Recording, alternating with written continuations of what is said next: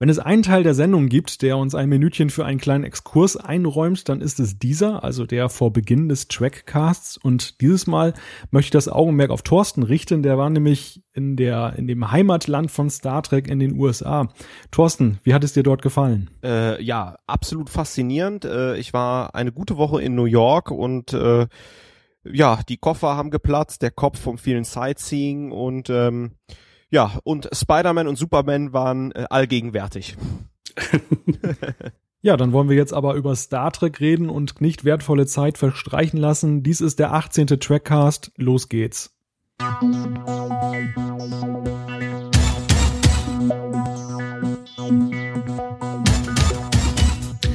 Am Anfang bekommt es die Enterprise mit den Naniten zu tun, am Ende mit den Borg. Die Qualitätskurve kennt in der dritten Staffel praktisch nur eine Richtung, nach oben. Werden die Blu-rays jetzt erst so richtig interessant? Und wir müssen natürlich auch über das Personal sprechen. Vor und hinter der Kamera gab es mit der dritten Staffel Änderungen. Dr. Beverly Crusher ist zurück. Und im Autorenteam begegnen uns Namen, die uns über TNG hinaus mit wirklich tollen Folgen begeistern sollten. Er sieht also nach einem Trackcast der positiven Meinungen aus, mal wieder. In dieser 18. Folge sprechen wir über die Blu-ray-Veröffentlichung der dritten TNG-Staffel. Wir sind zugegebenermaßen diesmal etwas spät dran, weil da war uns ja noch ein kleiner Kinofilm dazwischen gekommen, der ein oder andere erinnert sich. Aber so blieb mehr Zeit, äh, sich auf diesen Trackcast vorzubereiten. Und dazu, also zum Trackcast, begrüße ich wie gewohnt meine beiden Mitstreiter. Sie sind für den Trackcast wieder Emotionschip für Mr. Data. Herzlich willkommen, Jan-Patrick Schlame. Hallo allerseits. Und Thorsten Kroke. Einen wunderschönen guten Abend und ich begrüße natürlich auch mal wieder Malte Kirchner aus Wilhelmshaven.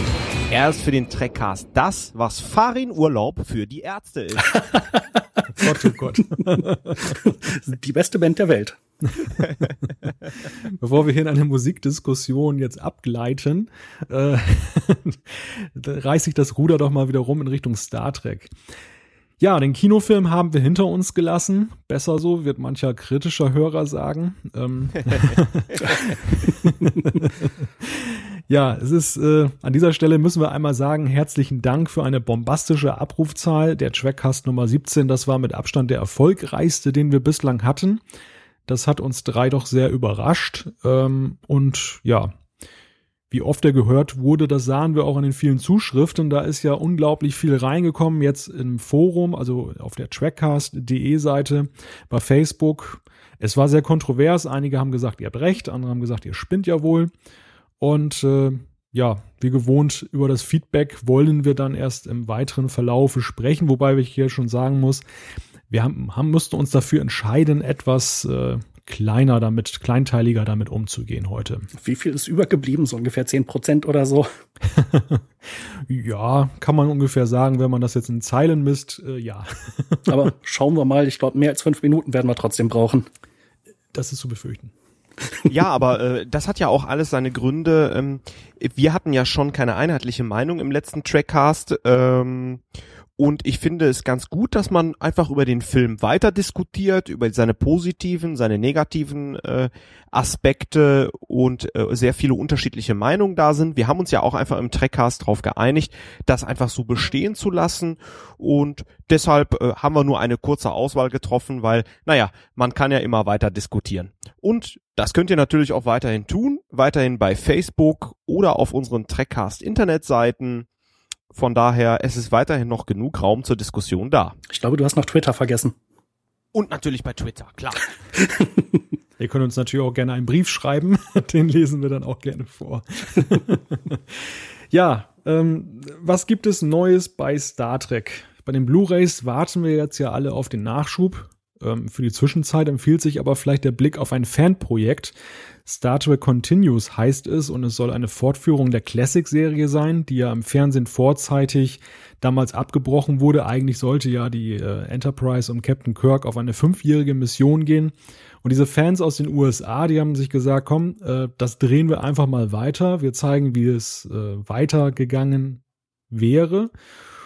Ja, und für uns beim Trackcast ist es auch ein Wiedersehen mit einem alten Bekannten, denn Larry Nemeczek spielt eine Rolle, und zwar die von Pille McCoy. Ähm, ich habe mir die erste Folge mal angesehen und muss sagen, Hut ab.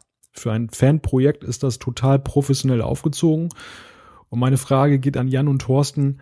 Habt ihr von diesem Projekt schon mal gehört und äh, habt ihr es vielleicht euch auch schon mal angesehen? Er gehört schon, angesehen noch nicht. Äh, das hatten wir doch schon mal vor, ich glaube, zwei Ausgaben im Feedback, wo halt die Frage kam, es gibt da eine neue Serie, ist das was Offizielles? Das müsste dieses Projekt sein, oder? Genau. Ja, wir hatten das ja im Trackcast kurz besprochen. Äh, ich muss gestehen, ich habe es mir auch noch nicht angeguckt. Äh, wenn ich die Zeit finde, werde ich es aber tun, um wenigstens einmal reinzuschauen. Aber ich habe ja eine gute Ausrede, da ich ja in New York war und da noch ganz viel Jetlag hatte und so weiter. Bin ich leider nicht dazu gekommen. Also ist ein echter Tipp, wenn ihr mal ein Minütchen habt, schaut euch das mal an, ist sehr professionell gemacht, wie gesagt. Ja, dann wollen wir die Nachrichtenecke auch gleich mal verlassen. Nach dem Film ist es ja doch sichtlich ruhiger geworden im Fandom. Ähm, alle freuen sich jetzt anscheinend so ein bisschen auf die Sommerpause, die sich da angekündigt hat. Wir machen keine Pause, wir machen weiter. Und unser Thema heute ist ja die dritte Staffel von TNG. Wieder einmal haben Jan, Thorsten und ich uns für drei Episoden entschieden, die wir uns äh, genauer angesehen haben und die wir heute hier besprechen wollen. Ähm, ich darf heute dann sogar mal den Auftakt machen. Und uh. ja. und die Folge, um die es geht, die heißt Der Überläufer. Wobei äh, jetzt bitte keine Rückschlüsse auf meine Person gezogen werden. Wieso willst du in einen Star Wars äh, Podcast überlaufen?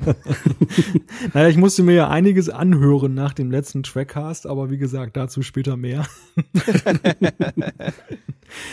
Ja, die Folge der Überläufer. Fassen wir einfach mal kurz zusammen, worum es geht. Die Enterprise bewahrt ein romulanisches Erkundungsschiff vor der Zerstörung, das von einem Warbird verfolgt wird. Der Romulaner an Bord des Schiffes, der will brisante Informationen an Captain Picard übermitteln, denn ihm zufolge wird eine Invasion auf die Föderation vorbereitet. Die getarnte Basis dazu, die befindet sich in einer neutrale, neutralen Zone, behauptet dieser Romulaner, und zwar auf dem Planeten Nelvana 3. Doch die TNG-Besatzung, die ist erstmal skeptisch, das könnte hier auch eine Falle sein. Zumal sich dann auch noch herausstellt, dass der Romulaner mit Admiral Alida Yarok auch noch ein hohes Tier ist, was ja das Ganze umso fragwürdiger macht. Naja, schließlich forscht man dann noch ein bisschen nach und gerät dann doch prompt in eine romulanische Falle, als man sich sagt, dass man doch mal eben in die neutrale Zone fliegt. Und es stellt sich heraus, der Admiral, der sollte offenbar von seinem Volk auf die Probe gestellt werden. Und als positiver Nebeneffekt wollte man auch gleich nochmal die Enterprise mitnehmen und auseinanderschrauben aber falsch gedacht. der Worf, der hat auch ein paar befreundete Klingonen engagiert, die sich dann prompt mal enttarnen und damit löst sich dann am Ende der Folge alles Gott sei Dank nochmal in Wohlgefallen auf. Inklusive dem Admiral. ja, der dann, äh, was ja auch recht ungewöhnlich ist für Star Trek, zumindest in der expliziten Darstellung, äh, Selbstmord macht. Aber dazu kommen wir gleich. Ähm, bevor wir in die inhaltliche Debatte einsteigen, würde ich an dieser Stelle ganz gerne auf den, den technischen Aspekt eingehen der Blu-ray-Veröffentlichung. Wir hatten ja äh, bei unserer letzten Staffelbesprechung Feedback bekommen. Wir sollten doch mal mehr, bisschen mehr auf die Frage eingehen, ähm, inwieweit hat sich die Qualität durch die Blu-rays verbessert? Und das wäre auch gleich mal meine Einstiegsfrage an Jan und Thorsten. Ähm, die dritte Staffel bietet ja so optisch einiges mehr. Wir werden das auch bei den kommenden Folgen noch sehen, die wir nachher besprechen. Ähm, wie seht ihr das denn bei dieser Folge, die Verbesserung durch Blu-ray? Äh, ich habe mir nicht den direkten Vergleich angeguckt, aber ich hatte schon beim äh, Durchschauen der gesamten Staffel, wobei ich muss gestehen, zwei Folgen, die letzten zwei habe ich noch nicht gesehen, aber die besprechen wir auch nicht. Äh, ich habe schon hier und da mal ein paar Vergleiche angestellt und es ist halt wieder frappierend, wie viel brillanter das Bild auf der Blu-ray ist. Ähm, das ist einfach geil. Äh, aller, allerdings äh, das gleiche Problem, was es meiner Meinung nach von Anfang an gab. Ich nehme das Bild häufig als sehr körnig wahr. Und dann gibt es aber auch wieder Szenen und Einstellungen, die halt gestochen scharf sind. Ähm, ich denke mal, das wird technisch bedingt sein. Da kann man wahrscheinlich auch nicht wirklich groß was dran machen. Es haben äh, auch schon Leser, nein, Zuhörer vom Trackcast kommentiert und eben gesagt, woran das halt liegt. Ähm, ich vermute mal, Thorsten wird auch gleich widersprechen und äh, wird sagen, dass es bei ihm hervorragend aussieht. Deshalb äh, hängt es möglicherweise auch mit dem äh, Ausgabegerät, Ausgabemedium zusammen. Aber alles in allem ist es halt trotzdem eine gigantische Verbesserung. Ähm, die Effekte sind hervorragend. Äh, die Planeten sehen richtig geil aus. Ich bin zum dritten Mal in Folge quasi rundum zufrieden. Ich kann Jans Ausführungen grundsätzlich unterstreichen. Ähm, ich habe mir zum Vergleich nochmal die Bilder der ersten und zweiten Staffel ähm, in Erinnerung gerufen und auch nochmal geschaut. Da ist es tatsächlich so, dass ich den Eindruck habe, gerade die dritte Staffel ist die, die am höchsten aufpoliert worden ist und die eigentlich wirklich ein sattes und ein sehr ähm, äh, kontrastreiches und ein sehr glattes Bild liefert. Die Körnigkeit, äh, ja, wie Jan schon angekündigt hat, die habe ich nicht wahrnehmen können. Allerdings eine andere Sache, ein ganz interessantes Detail. Ähm, in einigen wenigen Szenen sieht man, dass das Originalmaterial unscharf aufgenommen worden ist. Das lag einfach daran, da man äh, bei den Aufnahmen damals noch so in diesen, die wirklich mit den analogen Filmrollen stattgefunden haben, nur ein kleines Kontrollbild zur Verfügung hatte. Und man hatte halt entschieden, auch mit dem Wissen, das geht ans Fernsehen und das Fernsehen kann das nicht besser darstellen, dass eine leichte Unschärfe reicht. Ich weiß nicht, ob es in der Folge war oder in der nächsten, die wir besprechen. Man sieht in einer ganz kurzen Szene Riker am Besprechungstisch und da ist er tatsächlich unscharf. Dadurch, dass man das aber jetzt so hochauflösend sieht und neu abgefilmt hat, hat man in diesem Originalmaterial diese leichte Unschärfe drin. Und das kommt dann wirklich raus. Das ist aber nur eine Miniszene, deswegen jammern hier wirklich auf hohem Niveau. Ich habe jetzt wirklich eine Nadel im, im Riesenheuhaufen gefunden. Es ist wirklich vom Bild her phänomenal. Also ähm, vielleicht nochmal zum Vergleich. Ich schaue jetzt im Moment auf DVD Enterprise, weil nach unserem Trackcast habe ich wieder ein bisschen Blut geleckt und mir die DVDs gegönnt. es ist wirklich ein himmelweiter Unterschied und ja, wer einen guten Fernseher hat, Blu-ray-Spieler, der soll zuschlagen von der Qualität her. Wobei das eine sehr schöne Beobachtung ist, Thorsten, denn genau das habe ich auch festgestellt. Und äh, das sind nicht nur einzelne Szenen, das hat man durchaus häufiger bei den, bei den Blu-rays. Äh, also vor allem bei der dritten Staffel fiel mir das auf, dass bei Nahaufnahmen, diesen sogenannten Close-ups, ähm, dann eine leichte, manchmal sogar relativ heftige Unschärfe festzustellen ist ähm, was möglicherweise, wie du das ja schon richtig erklärt hast, eben der Tatsache geschuldet war, das kam damals nicht so drauf an, das auf Film jetzt so brillant scharf zu drehen, weil man ja wusste, das wird nachher sowieso runter skaliert dann für diese relativ schlechte Fernsehauflösung und da es dann ja auch, man kennt das ja von seinen eigenen Digitalkamerafotos, wenn man die so ein bisschen runter skaliert, dann kann ja durchaus das ein und andere unscharf auch hinterher wieder einigermaßen scharf sein. Und genauso war das damals auch. Man muss natürlich fairerweise sagen, das ist eine Geschichte, die lässt sich hinterher nicht mehr herausbügeln, sondern da müssen die Macher einfach mit leben, dass sie, dass da so ein paar Produktionsschwächen entlarvt werden. Wobei Schwächen ist jetzt ein bisschen hart gesagt, weil, wie gesagt, äh, damals hat ja sicherlich noch keiner dran gedacht, dass diese Folgen 25 Jahre später überhaupt noch, noch mal neu verkauft werden können. Und äh, dann auch noch in so einer Qualität. Das äh, ist ja durchaus äh, überraschend, wenn man das jetzt mal so aus der Vergangenheit heraus betrachtet. Also ich muss auch zugeben, mir ist äh, tatsächlich auch eine Stelle aufgefallen, äh, wo ich das Bild erstaunlich unscharf fand. Aber äh, ich wüsste jetzt auch gar nicht mehr, in welcher Episode das war. Da hatte ich mir dummerweise keine Notiz gemacht. Aber ansonsten finde ich das Bild von der äh, Schärfe her eigentlich komplett in Ordnung. Und äh, ein Aspekt, der mir halt noch einfällt, ist, äh, die Farben, die Farben der Uniform, die sind richtig brillant. Ja. Äh, Gerade nochmal im Vergleich zu der alten DVD-Fassung. Das ist Wahnsinn. Da, äh, da sprichst du einen richtig schönen Punkt an. Also, wie gesagt, wir haben jetzt hier auf hohem Niveau gejammert. Die Farben sind wirklich natürlich, wirklich richtig klasse. Man fühlt sich auf der Brücke wie zu Hause. Äh, man sieht das sehr schön auch bei äh, Zeitsprung mit Q. Äh, da gibt's ja diese, äh, nee, äh, Deja Q, sorry, sorry, Deja Q. Da gibt's ja diese Szene, in der Q am, am Ende in Picards Uniform steht und im Hintergrund sind diese mexikanischen Musikanten, die La Cucaracha spielen und es ist äh, ja so ein scharfes Bild. Es ist äh, farblich äh, eine wirkliche Offenbarung. Ja, ich, wir sind begeistert.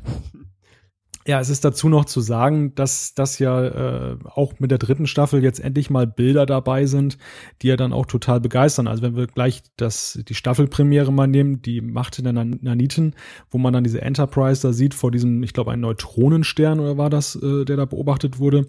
Das das war natürlich auch grandios. Das sind ja ganz neue Bilder, die damals schon im Fernsehen begeistert haben und ähm, die jetzt in der Blu-ray-Fassung natürlich noch zu ganz neuen Ehren kommen. Und ähm, da ist es einfach so, dass die Blu-rays da jetzt auch in einen ja, in einen zeitlichen Ablauf kommen der, der Serie, wo eben auch ähm, das so richtig zum Tragen kommt, diese optische Aufwertung. Ich möchte aber an der Stelle nochmal einen Aspekt neu einbringen.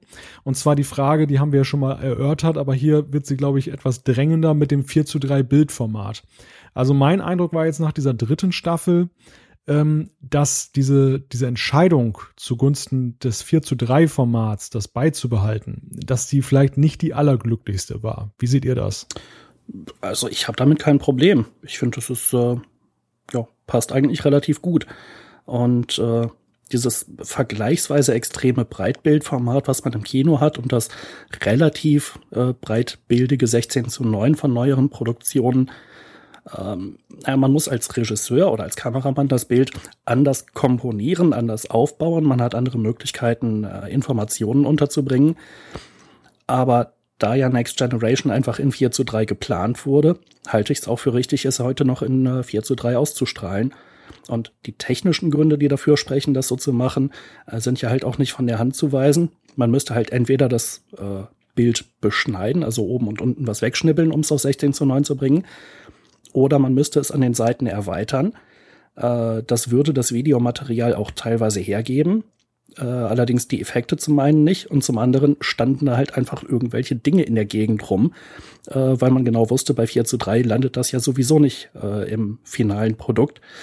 Das heißt, es wäre ein, ich denke mal, es wäre ein irrsinniger Aufwand, äh, das in 16 zu 9 umzuarbeiten. Ich, äh, der Jan hat das sehr schön erklärt. Ähm, ich finde, ähm, der Aufwand, das in 16 zu 9 zu drehen, steht da in keinem Verhältnis zu. Auch wenn man jetzt das nochmal neu von Filmrollen aus dem Salzbergwerk abfilmt, die man genau mühsam zusammenpuzzeln muss. Aber ähm, ein bisschen ambivalent bin ich eigentlich schon. Mm, wenn man nur auf die heutigen Techniken setzt, die Engländer bekommen ja, äh, die englischsprachigen unter uns, also die US-Amerikaner und die und die äh, Briten, unsere freundlichen Nachbarn, die bekommen ja sozusagen auch einen neuen Ton. Und äh, man repariert das Bild, indem man es hochauflösend macht. Man repariert wirklich den Ton, indem man ihn neu mischt und neu zusammenstellt. Und wirklich alles ist heute auf 16 zu 9 ausgelegt, selbst äh, gerade mein Computermonitor. Ähm, deswegen ist für mich schon die Frage, hätte man wirklich nicht noch diesen einen letzten Schritt, auch wenn er richtig weh tut, äh, tun können, weil das hätte vielleicht den einen oder anderen, der die DVDs hat, nochmal bewogen, boah, jetzt hole ich es mir auf 16 zu 9. Vielleicht darf ich da mal einen Kompromiss vorschlagen. man hätte ja durchaus, also ich bin durchaus auch bei Jan, äh, das war ja auch eines der Argumente der Macher der Blu-rays, dass sie gesagt haben, wir wollen das Originalerlebnis beibehalten. Und das äh, setzt auch voraus, dass auch die. Schöner Marketing-Trick. Ja, ja, Sorry. klar. das setzt natürlich voraus, dass der Bildausschnitt äh, gleich bleibt, wenn man sagt, ja, das war ja damals eine Aussage. Okay, Marketing-Sprech hin oder her.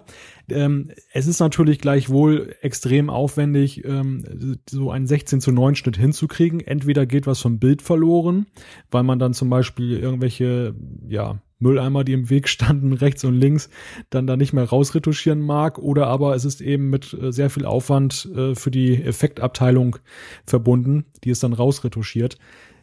Warum hat man aber nicht bei bestimmten Folgen dann einfach parallel, vielleicht auch zusätzlich diese 16 zu 9 Fassung angeboten? Ich meine, man koppelt ja zum Beispiel auch den Borg-Zweiteiler aus, macht daraus eine Spezial-Blu-ray. Man erkennt ja sozusagen an, dass es sich da um eine besondere Folge handelt. Warum hat man nicht gesagt, komm, äh, nehmen wir diese Folge und bieten sie obendrein auch noch in einer 16 zu 9 Fassung an, damit sie dann besonders kinogerecht daherkommt? man hat ja auf der anderen Seite auch keine Kosten und Mühen gescheut, ähm, wie zum Beispiel bei wem gehört Data dann eben auch dann verloren gegangene Szenen wieder einzufügen und ein und die Folge ja auch dann ja re regelrecht neu zu produzieren, weil ja dann Teile dieser dieser weggeschnittenen Szenen ja auch nie wirklich für die finale Fassung fertig gemacht wurden und das ist ja auch ein ziemlicher Aufwand. Also ich frage mich, warum man nicht da noch diesen letzten Schritt gegangen ist, wie Thorsten schon sagt. Ähm, es ist ja heutzutage üblich, dass man 16 zu 9 Bildschirme hat. Ähm, man scheut keine Kosten und Mühen letzten Endes dieses Material da so aufzuwerten und genau dieses letzte Quäntchen zum Glück, das wird dann letzten Endes dann ausgelassen. Äh, warum nicht ein Kompromiss? Ja, aber dann ist halt wieder die Frage, wenn man es jetzt bei einzelnen Episoden macht, warum dann ausgerechnet diese? Wäre es nicht bei der Episode viel besser gewesen? Ja gut, aber Oder hätte man es dann nicht bei allen machen sollen? Ja, gut, aber diese Frage stellt sich ja bei wem gehört Data und bei anderen Folgen gleichermaßen. Wir haben ja mittlerweile gelesen, dass ja äh, außer wem gehört Data auch noch andere Folgen äh, äh, weggeschnittenes Material hatten und da hat man ja auch nicht dann die Folgen jetzt noch erweitert. Also diese Ungerechtigkeit, die hat man am Ende immer. Ich glaube, die, die Käufer der Blu-rays werden aber weniger die Ungerechtigkeit anprangern, als vielmehr es zu schätzen wissen, wenn es bei einzelnen Folgen doch gemacht worden wäre. Ja, also als Bonus, warum nicht? Ähm, aber das ist dann offensichtlich auch so eine ja, persönliche Ansichtssache. Ich vermisse einfach nichts bei 4 zu 3. Ich finde das komplett in Ordnung und dann habe ich halt rechts und links da irgendwie größere schwarze Balken. Auf was soll's? Ich finde Maltes Vorschlag ganz gut. Sollte bei den Trackcast-Hörern jemand da sein, der einen richtig heißen Draht zu CBS hat oder gar selbst von CBS sein, ähm, nehmt euch das bitte zu Herzen, Jungs. Und ähm, ja, da würden wir uns wirklich sehr freuen, alle. Wobei, um diesen Aspekt jetzt versöhnlich abzuschließen, äh, man muss ja anerkennen, dass CBS äh, ganz allgemein ja die Kritik, die bei den ersten beiden Staffeln, speziell bei der zweiten Staffel geäußert wurde, augenscheinlich ja ernst genommen hat. Ähm, die Probleme, die bei der zweiten Staffel mit dieser Vergabe an ein externes Studio aufgetreten sind, die hat man in der dritten Staffel ja wieder abgestellt. Muss man dazu sagen, es war von vornherein geplant, dass die dritte Staffel wieder bei CBS im Hause gemacht wird. Gleichwohl ist ja auch vorgesehen, dann die ähm, vierte Staffel äh, auch mit einer anderen Lösung zu machen, damit die Qualität dann höherwertiger ist. Und insgesamt muss man eben anerkennen, es ist schon toll, was sie da gemacht haben. Jo, das kann man, glaube ich, so stehen lassen. Dann steigen wir mal inhaltlich in diese Folge ein wenig ein. Ähm, für mich persönlich war es ein Highlight dieser Staffel. Ich fand diese Folge ganz toll. Ähm, spannend ist ja vor allem die Frage, ob den Romulanern zu trauen ist. Und der, der Zuschauer fiebert da so mit, obwohl ja effektiv erst relativ wenig passiert. Es ist ja in vielen Passagen eine Dialogfolge. Äh, Ronald D. Moore, der Autor, der nannte die Folge mal die Kuba-Krise in der neutralen Zone. Jetzt mal an die geschichtserfahrenen Mitmoderatoren gefragt, wie seht ihr das? Ja, warum nicht? Also passt ja eigentlich ganz gut. Ich finde die Folge äußerst spannend und äh, wir erleben hier einer der Erfolgsfaktoren von TNG. Ähm, wir haben eine Möglichkeit in diesem Setting, ähm, in der es mit gesetzten Figuren äh, gelingt, eine richtige Spannung aufzuzeigen und mit den Dialogen und Entscheidungen hier in dem Falle von Picard, aber auch von den anderen in der Crew, ähm, sozusagen die Spannung hochzuhalten, um gemeinsam mit dem Zuschauer dieses politische Konfliktpotenzial zu lösen. Denn während wir in einigen Folgen, bei denen es in, um Erforschung geht, wirklich nur um reine Problemlösung oder Hilfestellung haben, haben wir hier mehrere Optionen mit weitreichenden Auswirkungen. Und das trägt die Handlung und vor allen Dingen die Spannung in dieser Episode. Denn wir wissen in der Mitte der Folge noch nicht, gibt es Krieg oder nicht. Und wenn ihr euch einmal erinnert, später geht es ja weiter bei Kampf um das Klingonische Reich, was wir ja später in TNG haben, da kommt es dann wirklich zum Krieg. Also die Auswirkungen ähm, können schon gravierend sein in unserem TNG Star Trek Universum. Und einmal mehr stellt sich ja auch die Frage ähm, mit den Romulanern. Wir hatten das am Beispiel der Borg ja mal diskutiert. Die Borg waren am Anfang sehr geheimnisvoll in TNG es wurde immer mehr preisgegeben bis dahin, bis hin zu Voyager nachher, wo ja dann mit der Borg-Königin und dem Kollektiv mit der Quelle im, Delta-Quadranten im Prinzip alles offenbart wurde. Die Romulaner sind ja im Prinzip bei Star Trek immer so ein bisschen geheimnisvoll geblieben, aber in dieser Folge wird ja doch wieder einiges gelüftet über äh, das romulanische Imperium und wie es aufgebaut ist, wie es funktioniert, was sie da so machen. Ähm, meine Frage wäre, wie findet ihr das hier? Also ist man da schon so ein bisschen zu weit gegangen oder war das so noch in Ordnung? Ist, bleiben sie an diesem Punkt von TNG noch geheimnisvoll genug, dass man sie, dass, dass sie begeistern? Ganz kurz zusammengefasst, das ist wie geil machen und stehen lassen in der Disco. wir kriegen, wir kriegen ein paar Informationshäppchen mehr, sind alle total heiß auf die Romulaner, aber im Endeffekt lassen sie uns wieder im Dunkeln. Unglaublich. Ich hätte es jetzt anders formuliert, aber ich sehe es genauso. also es wird auf jeden Fall meiner Meinung nach auch nicht zu viel preisgegeben, sondern äh, im Gegenteil, die Romulaner bleiben geheimnisvoll. Und ich würde sogar die Gegenthese aufstellen, dass sie ja eigentlich bis zum Ende der Serie immer geheimnisvoll bleiben. Äh, bis zum Ende äh, auch von DS9 und bei Voyager tauchen sie da überhaupt auf? Ich glaube gar nicht, oder? Meine, ich meine auch nicht, nein. Na gut, äh, egal. Jedenfalls. Äh, bei DS9 haben sie ja dann durchaus noch mal etwas größere Anteile und selbst da bleiben sie ausgesprochen geheimnisvoll. Und der Episode Der Überläufer würde ich auf gar keinen Fall vorwerfen, dass sie zu viel von den Romulanern preisgeben würde. Ich habe aber vielleicht noch äh, einen schönen Aspekt. Ähm, Malte, vielleicht kannst du das einmal bewerten. Wir sehen ja hier auch ähm, einen wiederkehrenden Charakter mit dem äh, Tomalak. Das ist ja der Kommandant äh, des Warbirds, äh, der auf der, äh, den, den wir ja nachher sehen. Picard trifft ja dann äh, auf ihn. Äh, wie bewertest du das, dass schon wieder Tomalak oder ausgerechnet Tomalak auftaucht?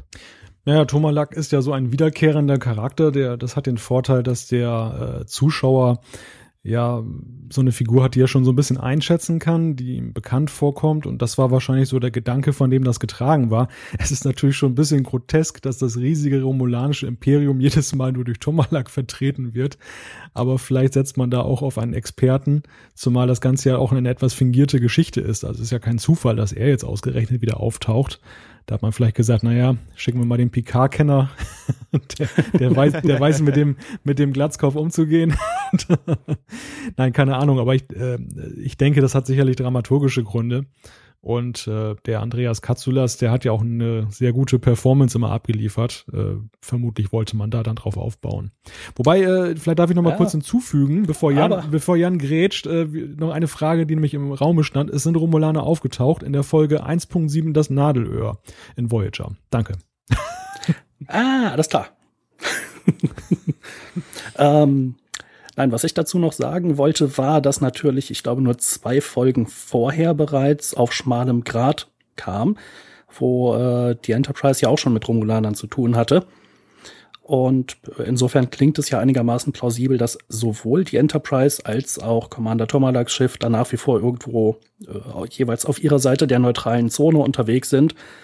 Und wenn es da jetzt eine Konfrontation gibt, naja, dann sitzt halt diese beiden, die wieder aufeinandertreffen. Einmal mehr stellt sich ja auch die Frage der Ungerechtigkeit dieses Abkommens zwischen Föderation und Romulanern, dass die Romulaner da getarnt durch die Gegend fliegen können und die Föderation, ja, die, die ist dann immer offensichtlich dann zu sehen, wenn sie in neutrale Zone reinfliegt. Ähm, diese Frage haben wir ja schon bei einer früheren Folge diskutiert, hier wird es aber ganz offenkundig. Ist ja schon ein etwas merkwürdiges Abkommen, was die Föderation da geschlossen hat, oder? Ja, wenn sie die Tarntechnologie halt nicht hat, Wobei die andere Frage ist natürlich, warum hat sie sich verpflichtet, auch keine zu entwickeln? Das war ja, glaube ich, Bestandteil des Abkommens, oder? Richtig, genau. Ja, also äh, damit beraubt man sich schon eines ziemlich wichtigen Mittels. Äh, das Thema wird ja später nochmal in, ich glaube, die Pegasus-Direktive oder so. Genau. Wie ist die Folge? Ja. Siebte Staffel, äh, glaube ich, oder? Ja, müsste. Da wird das ja nochmal aufgegriffen, dass die äh, Sternenflotte da schon mal versucht hat, äh, so ein Projekt anzuleiern, hochgeheim was dann ziemlich schief gegangen ist. Bevor ich gleich Jan Gelegenheit gebe, wieder eine Kostprobe seines beeindruckenden Fachwissens zu geben, möchte ich ganz gerne noch einen inhaltlichen Aspekt ansprechen in dieser Folge. Und das ist der vorhin schon erwähnte Suizid am Ende der Folge dieser, der Umgang der Autoren damit ist ja durchaus bemerkenswert. Zum einen, weil Suizid ja ohnehin, sage ich mal, im Fernsehen und im Kino manchmal ein Tabuthema ist. Und speziell ähm, in dieser Folge 1990, das war ja nicht unbedingt die Zeit, wo man jetzt den Zuschauer mit allzu harten Sachen konfrontieren mochte. Es ist ja auch so, ähm, wir haben ja mal über das A-Team gesprochen, da wurde wild geschossen, am Ende ist keiner umgekommen. Und das hier ist ja schon ein relativ harter, ein, ein relativ hartes Ende. Ähm, wie habt ihr das empfunden und wie seht ihr das im Kontext der Serie? Ja, also äh, die Kuba-Krise-Anspielung äh, trifft ja insofern ganz gut zu, äh, weil natürlich dieses Verhältnis zwischen Föderation und früher mal Klingonen und jetzt aber auch Föderation und Romulanern äh, sehr stark geprägt ist von dem, naja, vom Kalten Krieg, also eben dem Aufeinandertreffen der Supermächte USA äh, oder, oder äh, NATO beziehungsweise gegen den Ostblock, gegen den Warschauer Pakt und bei solchen Agentengeschichten und Agenten-Thrillern, die es ja haufenweise gab, seit ja, den 60ern im Prinzip durchgängig, äh, da war es ja ein relativ äh, typisches äh, Mittel eigentlich, dass halt irgendwie enttarnte Agenten Selbstmord begangen haben, schon allein damit ihr Wissen jetzt nicht äh, in Feindeshand gerät. Äh, das ist ja das eine. Und das andere ist ja, dass äh, Admiral Jarok am Ende ja sowieso nichts mehr zu verlieren hat, denn er hat halt alles verloren, er hat keine Chance mehr zurückzukehren. Äh, und das äh, Gemeine an der Sache ist ja, er ist eigentlich Patriot. Er will ja einen Krieg verhindern. Er läuft ja nicht über, äh, um sein, äh, sein Imperium zu verraten, sondern um es zu retten. Und das heißt, er hat, äh, nachdem halt aufgeflogen ist, dass ihm nur eine Falle gestellt wurde, äh, er hat wirklich alles verloren. Ähm, ja, also dieser Selbstmord ist relativ hart, gerade für eine eigentlich vergleichsweise seichte Serie wie Star Trek aber vor diesem Hintergrund des Kalten Krieges eben auch nicht sonderlich überraschend. Wobei ich persönlich allerdings bis zum Ende auch irgendwie mit einem Happy End gerechnet hätte, dass er da so schon noch irgendwie zurückkehren kann oder äh, dass, keine Ahnung, äh, er jetzt erstmal irgendwo geparkt wird und dann drei Jahre später wieder vorkommt oder so. Finde ich sehr schön rausgearbeitet, Jan. Danke. Ich glaube aber, die, sehr gerne, ich glaube, ich glaube aber, dass die ähm, Autoren ganz bewusst ihn nicht wie Phönix aus der Asche irgendwann wieder steigen lassen wollten, ähm, weil die Gefahr dann einfach zu groß war, diesen Bogen weiter zu spannen. Man hatte das, glaube ich, mit den Klingonen dann vor bei TNG, diesen Bogen immer weiter spannen zu können und die gesetzten Fakten in den Vorepisoden als Grundstein für die nächste zu legen. Aber vielleicht wollte man das nicht mit den Romulanern machen, weil es vielleicht auch für den Zuschauer zu komplex war. Und du hast das ja gerade super erklärt mit dem Patrioten. Naja, und dann macht er jetzt seine letzte patriotische Handlung, bevor sein super äh, intensives Wissen der bösen, bösen Sternflotte in, der, in die Hand äh, fällt, bringt er sich um. Sehr hart, aber Star Trek zeigt auch hier, dass sie auch etwas weiter ähm, gehen, als es damals die Gesellschaft zugelassen hat. Von daher wird auch dieser Aspekt der Serie gerecht dazu noch äh, eine Anmerkung. Ich weiß nicht, ob wir nachher noch mal intensiver auf die Extras zu sprechen kommen.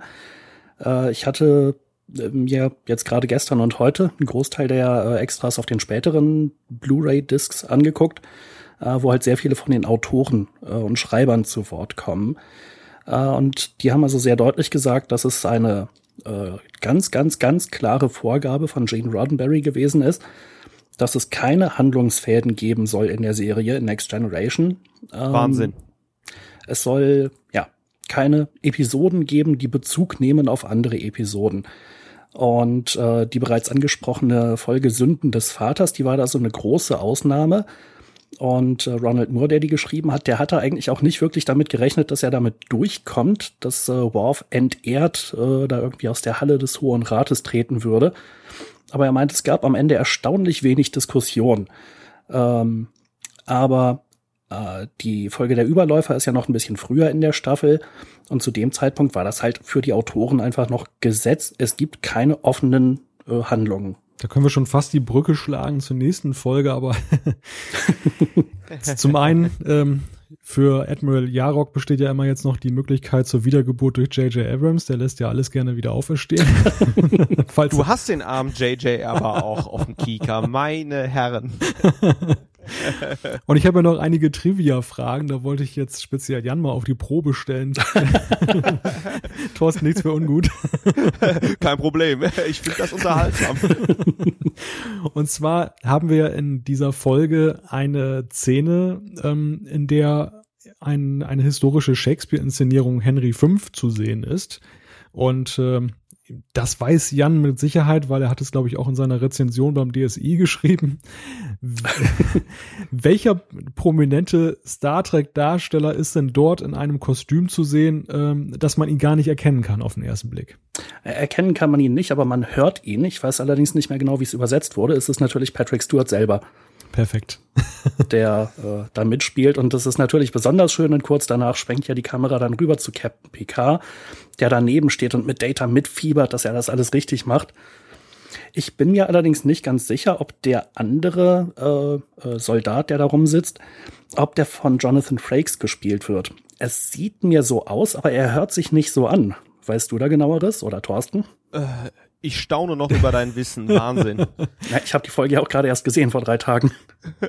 ja, ich auch, aber mir ist es überhaupt nicht aufgefallen. Also meine Recherchen bei Memory Alpha ähm, war jetzt keine Rede davon, dass jetzt noch ein weiterer TNG-Darsteller dort äh, mitgewirkt hat in dieser Szene. Insofern würde ich sagen, war es nur Stuart und ich glaube, die Frage mit, erkennt man das im Deutschen, ist dahingehend zu beantworten, ähm, dass Jan selber geschrieben hat in seiner DSI-Rezension, dass es Ach. unglücklicherweise nicht synchronisiert wurde vom Picard-Synchronsprecher, weil augenscheinlich die Deutschen äh, das gar nicht gesehen haben, dass das Patrick Stewart ist.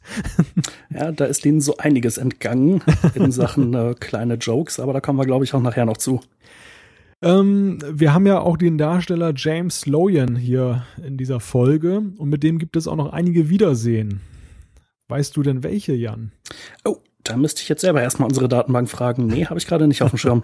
und zwar taucht er noch auf als Dr. Mora Pol in äh, DS9 und als Jetrel in Voyager. Äh, Dr. Pol, das war doch der, naja, Vater in Anführungszeichen von Odo, richtig? Genau, richtig, genau. Also mhm. sozusagen sein, sein Betreuer auf Bajor. Und Jetrell, der hat noch irgendein Experiment gemacht, aber mehr weiß ich da jetzt nicht. Genau, das Jetrell-Experiment, das war, glaube ich, war das erste Staffel von Voyager. Ja. Könnte sein. Ja, ja, genau. Naja, also eins zu eins. also ich würde sagen 1 zu 0 für Jan. weil, weil Malte, du wusstest äh, ja jetzt nicht, äh, was genau äh, ich wollte ja den Nachweis, in Voyager passiert. Ich wollte ne? ja heute den Nachweis führen, dass Jan nicht alles weiß. Dann möchte ich jetzt lieber nicht wissen, was da noch alles für Fragen gekommen wären. Ja, wenn von euch äh, nicht noch weitere Punkte zu dieser Folge anzusprechen sind, würde ich fast schon die Überleitung zur nächsten machen wollen. Nö, ich denke, ist eigentlich schon wieder recht gut behandelt. Dann machen wir einen Schnitt und gehen rüber zur alten Enterprise, die plötzlich wieder auftaucht und Jan hat sich mit dem Raumschiff mal ein wenig auseinandergesetzt.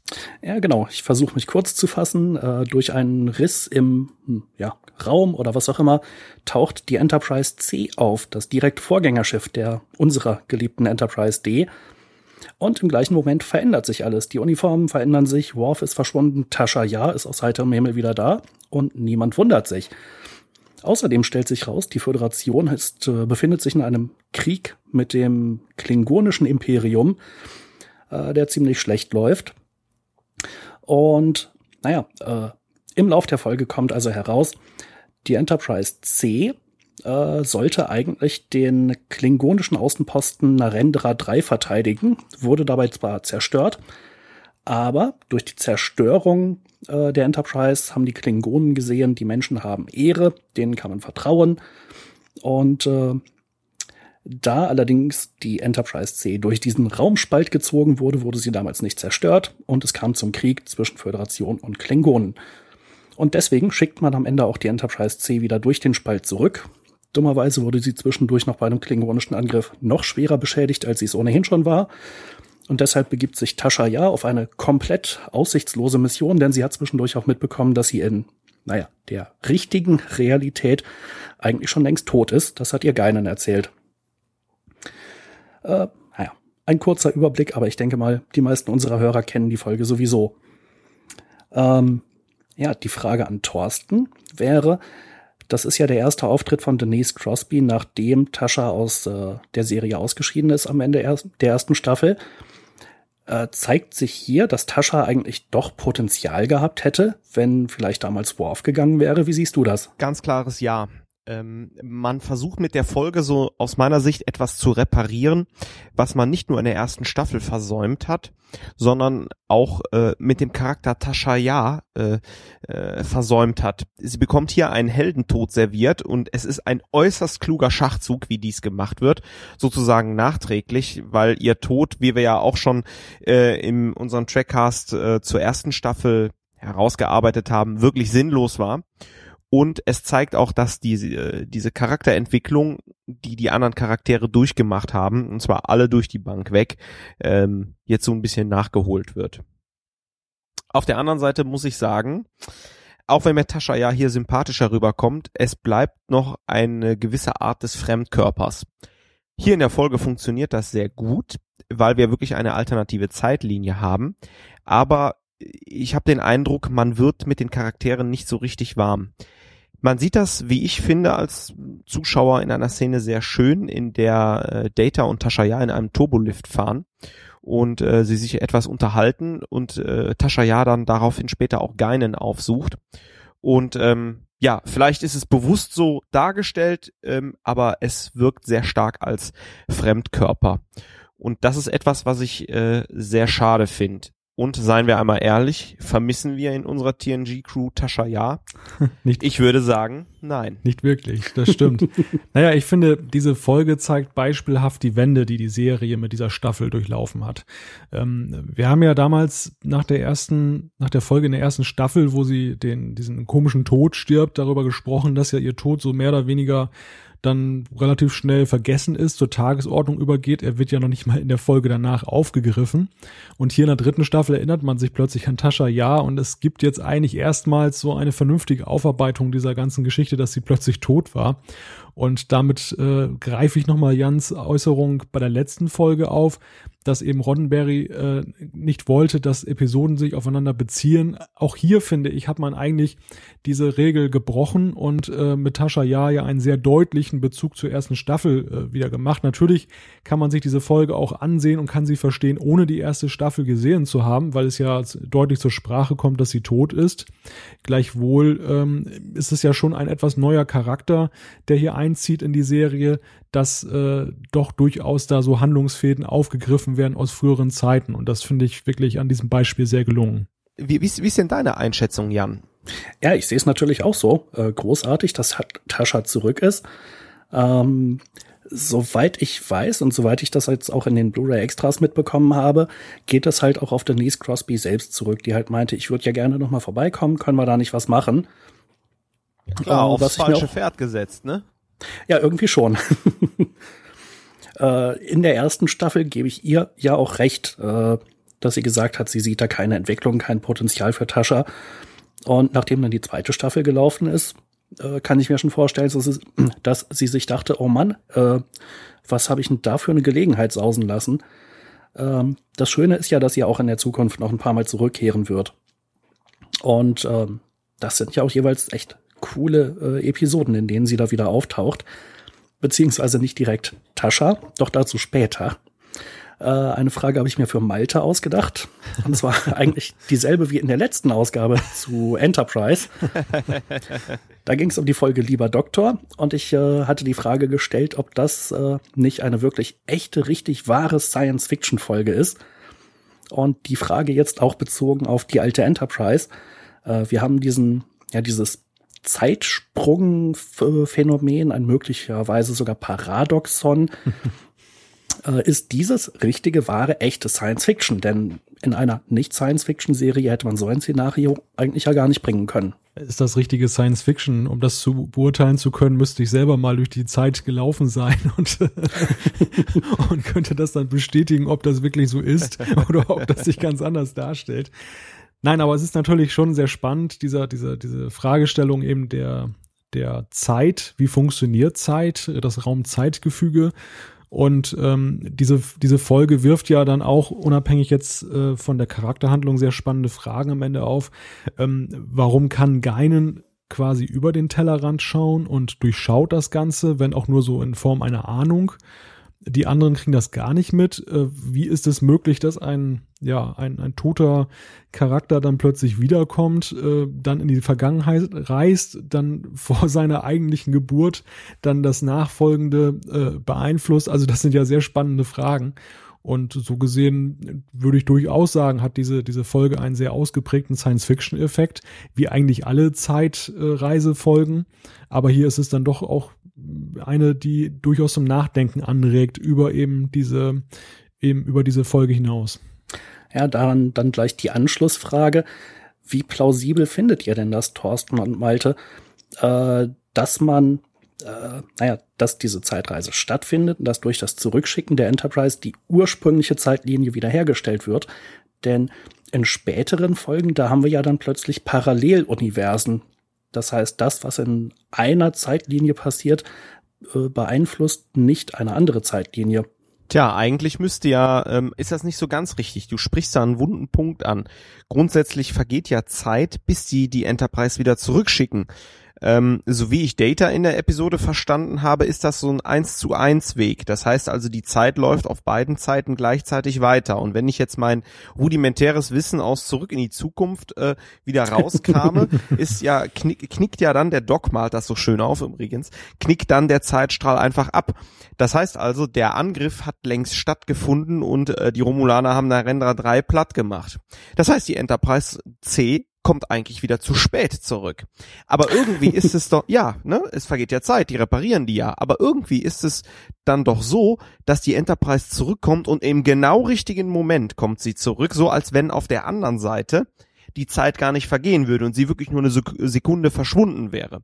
Und das ja, ist doch schon so, so hatte ich es auch verstanden, dass im Prinzip auf der anderen Seite gar keine Zeit vergehen würde habe ich anders verstanden, aber vielleicht habe ich Datas Erklärung auch nicht verstanden. Sorry, kann sein. Das Spannende ist ja eigentlich, dass der Ist-Zustand vor dem Zusammentreffen ähm, bedingt ist dadurch, dass nachher diese Schleife erst in der Zukunft auftritt. Also sprich, die Enterprise da in, in einem äh, ja in einem Zukunftsszenario auftritt, ähm, dann wieder zurück ist und dadurch bedingt sie, dass letzten Endes das davor, vor dem Zusammentreffen überhaupt so ist, weil andernfalls wäre es ja genau andersrum, wie es dann dargestellt wird mit diesem Kriegszustand. Das ist natürlich schon, ja, äh, schon eine etwas gewagte These, aber womöglich ist das plausibel. da haben wir aber jetzt ein paar Nüsse zu knacken, wenn ich dir folge. Also. Ja, da hört der Spaß ja noch nicht auf. Oh. Denn, oh. Oh. die Rückkehr von Tascha nach dieser Folge, da ist es ja dann gar nicht mehr Tascha, sondern es ist dann Taschas Tochter, die in der Vergangenheit entstanden ist. Ja. Weil Tascha den Angriff der Kling, äh, der Romulaner offensichtlich überlebt hat. Wie ordnen wir das ein? Ja, die Grenzen von Raum-Zeit werden eigentlich am Beispiel von Tascha ja ziemlich weit ausgedehnt. ähm, ja, es ist natürlich auch eine ganz interessante Schleife, die da nochmal gezogen wird, dass letzten Endes dann Tascha, die man da wieder einführt, dann sie aber gleich in die Vergangenheit entsorgt, dann doch wieder auftaucht, dahingehend, dass sie eine Tochter mit einem Romulaner hat und dann der Enterprise später auch wieder das, das Leben schwer macht. Ähm, ja, ist für sich genommen ja schon sehr amüsant. Und ich hoffe, dass uns hier keiner zuhört, der die vierte oder fünfte Staffel noch nicht gesehen hat. Ansonsten hätten wir jetzt eine ganz kleine Überraschung versaut. Ich glaube, damit müssen unsere Hörer leben. Ja, äh, wir können ja mal eine kleine Umfrage starten. Liebe Hörer, wer bis jetzt die, äh, welche Staffel ist das nochmal, Jan? Äh, welche, die TNG, die dritte, die wir gerade besprechen, oder welche meinst du? Nein, äh, in der Cela auftaucht. Dass wir hier die dritte Staffel besprechen, ist mir schon klar. Ja, da bin ich mir manchmal auch nicht so sicher. Bei mir oder beim Trackcast jetzt gerade? halt, ich muss gerade mal recherchieren. Gut, wie dem auch sei. Also Zuschauer, die die Folge noch nicht gesehen haben, der Sailor auftaucht, bitte schreiben. Würde mich echt mal interessieren. Ja, das stimmt. Nicht, dass Thorsten in einem Punkt einer früheren Folge zurückgereist ist und jetzt gerade die erste Staffel bespricht. Also, also ich kann ja schon mal auf dem Kabel hier stehen, ne?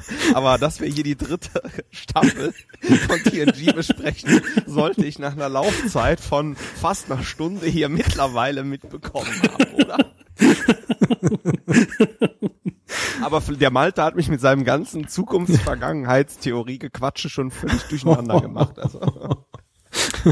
Dann äh, kann ich ja noch mal eben die Frage beantworten, in welcher Staffel äh, nicht äh, unsere Besprechung sich gerade befindet, sondern Tascha wieder auftaucht. Das müsste sein in der Folge Der Kampf um das Klingonische Reich Teil 1 am Ende der vierten Staffel. Äh, ah ja, danke schön. Nicht Tascha, sondern Sailor. Mhm. Okay, so, jetzt ist mir der Charakter aber sowas von unsympathisch geworden, weil ich dieses Ereignis jetzt gerade im Trackcast auch noch verarbeiten muss, äh, in welcher Staffel wir uns gerade befinden. Jetzt, jetzt ist sie unten durch bei mir. Vielleicht darf ich, ein Mist. Vielleicht darf ich noch mal eben kurz drei Punkte kurz ansprechen, nur für die Aktennotiz sozusagen. Zum einen äh, haben wir in dieser Folge das äh, Auftauchen des Zitats mit dem Getränk des Kriegers. Der eine oder andere äh, erinnert sich vielleicht. oh, genau. ja, sehr schön. Zweitens, wir haben hier die Kombination aus dem Regisseur David Carson und der Musik von Dennis McCarthy. Und ähm, der ein oder andere von euch erinnert sich vielleicht, wo dieses Gespann nochmal aufgetreten ist bei Star Trek. Ja, Treffen der Generationen. Genau, genau. Ähm, das führt mich zu der Frage, ähm, es ist ja mal sehr umstritten gewesen, welcher Komponist eigentlich der beste der Serie war. Wie haltet ihr persönlich das eigentlich? Ah, ich kann es nicht wirklich einordnen. Äh, es passiert mir immer wieder, dass ich auf die, dass ich mir denke, boah, geile Musik. Dann achte ich im Abspann drauf und es ist mal Dennis McCarthy und mal ist es, äh, jetzt lass mich nicht lügen, wie heißt er? Jay Chataway müsste das sein, oder? Mhm, genau. Ähm, ich finde, die haben beide äh, immer mal wieder wirklich Großartiges abgeliefert. Wer übrigens mal, ich weiß nicht von welchem Komponenten es ist, mal wirklich krankes äh, der Star Trek Melodien hören sollte, sollte sich mal das Stück Cucumbers in Space, also Gurken im Weltraum, äh, reinziehen, äh, äh, wird, äh, ach, da können wir auch ein Rätsel machen. Wo wird das Stück denn gespielt? Gott. Äh, na, na, na? Keine Ahnung. Keine Ahnung.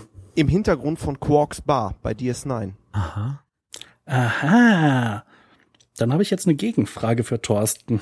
Nein. Von welcher Schiffsklasse ist die Enterprise C? Oh, ist die noch Excelsior-Klasse? Oder Ah, ist ah, das. ah, ah. Na, das sieht man, dass das nicht Excelsior ist, oder? Äh, ich bi- bin mir wirklich nicht sicher. Malte? Oh, Malte ist eingeschlafen. Ja, da muss ich auch passen. Äh, Ich muss gestehen, ich hatte mal so einen Desktop-Hintergrund mit den vier Enterprises drauf zu der Zeit. Es war die Ambassador-Klasse. Äh, was bitte? Ambassador, Ambassador. Okay, der Abgesandte wieder. Ja, genau. Nee, sorry, äh, ich, ich, ich erzähle Blödsinn. Emissary ist ja der Abgesandte. Ambassador müsste doch der. Ah, auch so ein- Ambassador? Auch, ne? Botschafter, Abgesandter, durchaus Ja. auch. Okay. Ich habe noch einen dritten Punkt auf meiner Liste. Ähm, interessant ist an dieser Folge auch so auch so ein kleiner Trivia-Aspekt, dass die mit einer Menge Zeitdruck entstanden ist und dass die Autoren ziemlich unglücklich waren mit der Folge, ähm, weil nämlich Whoopi Goldberg als Geinen, ähm, die konnte nur zu bestimmten Zeiten, dann musste man schon relativ früh drehen, da war eigentlich das ganze Drehbuch noch nicht wirklich fertig. Dann hat man erstmal die Szenen für sie fertig geschrieben, das abgedreht und zwischenzeitlich den Rest noch fertig gemacht. Mm, Ist eigentlich ganz lustig, dass ausgerechnet bei so einer chaotisch produzierten Folge dann ja auch noch so eine gute Folge herausgekommen ist, die ja, glaube ich, auch in der Gunst der Fans ja relativ weit oben angesiedelt ist. Ja, ich sehe gerade noch im äh, Episodenführer, dass insgesamt sechs Autoren aufgeführt sind bei dem Drehbuch. Das ist natürlich echt viel. Ja, das, es gab auch das Problem, auch da nochmal so ein lustiger Trivia-Aspekt, dass irgendwie vorgeschrieben ist in Amerika, äh, dass da nur eine bestimmte Anzahl von Autoren genannt werden darf nachher in den Credits.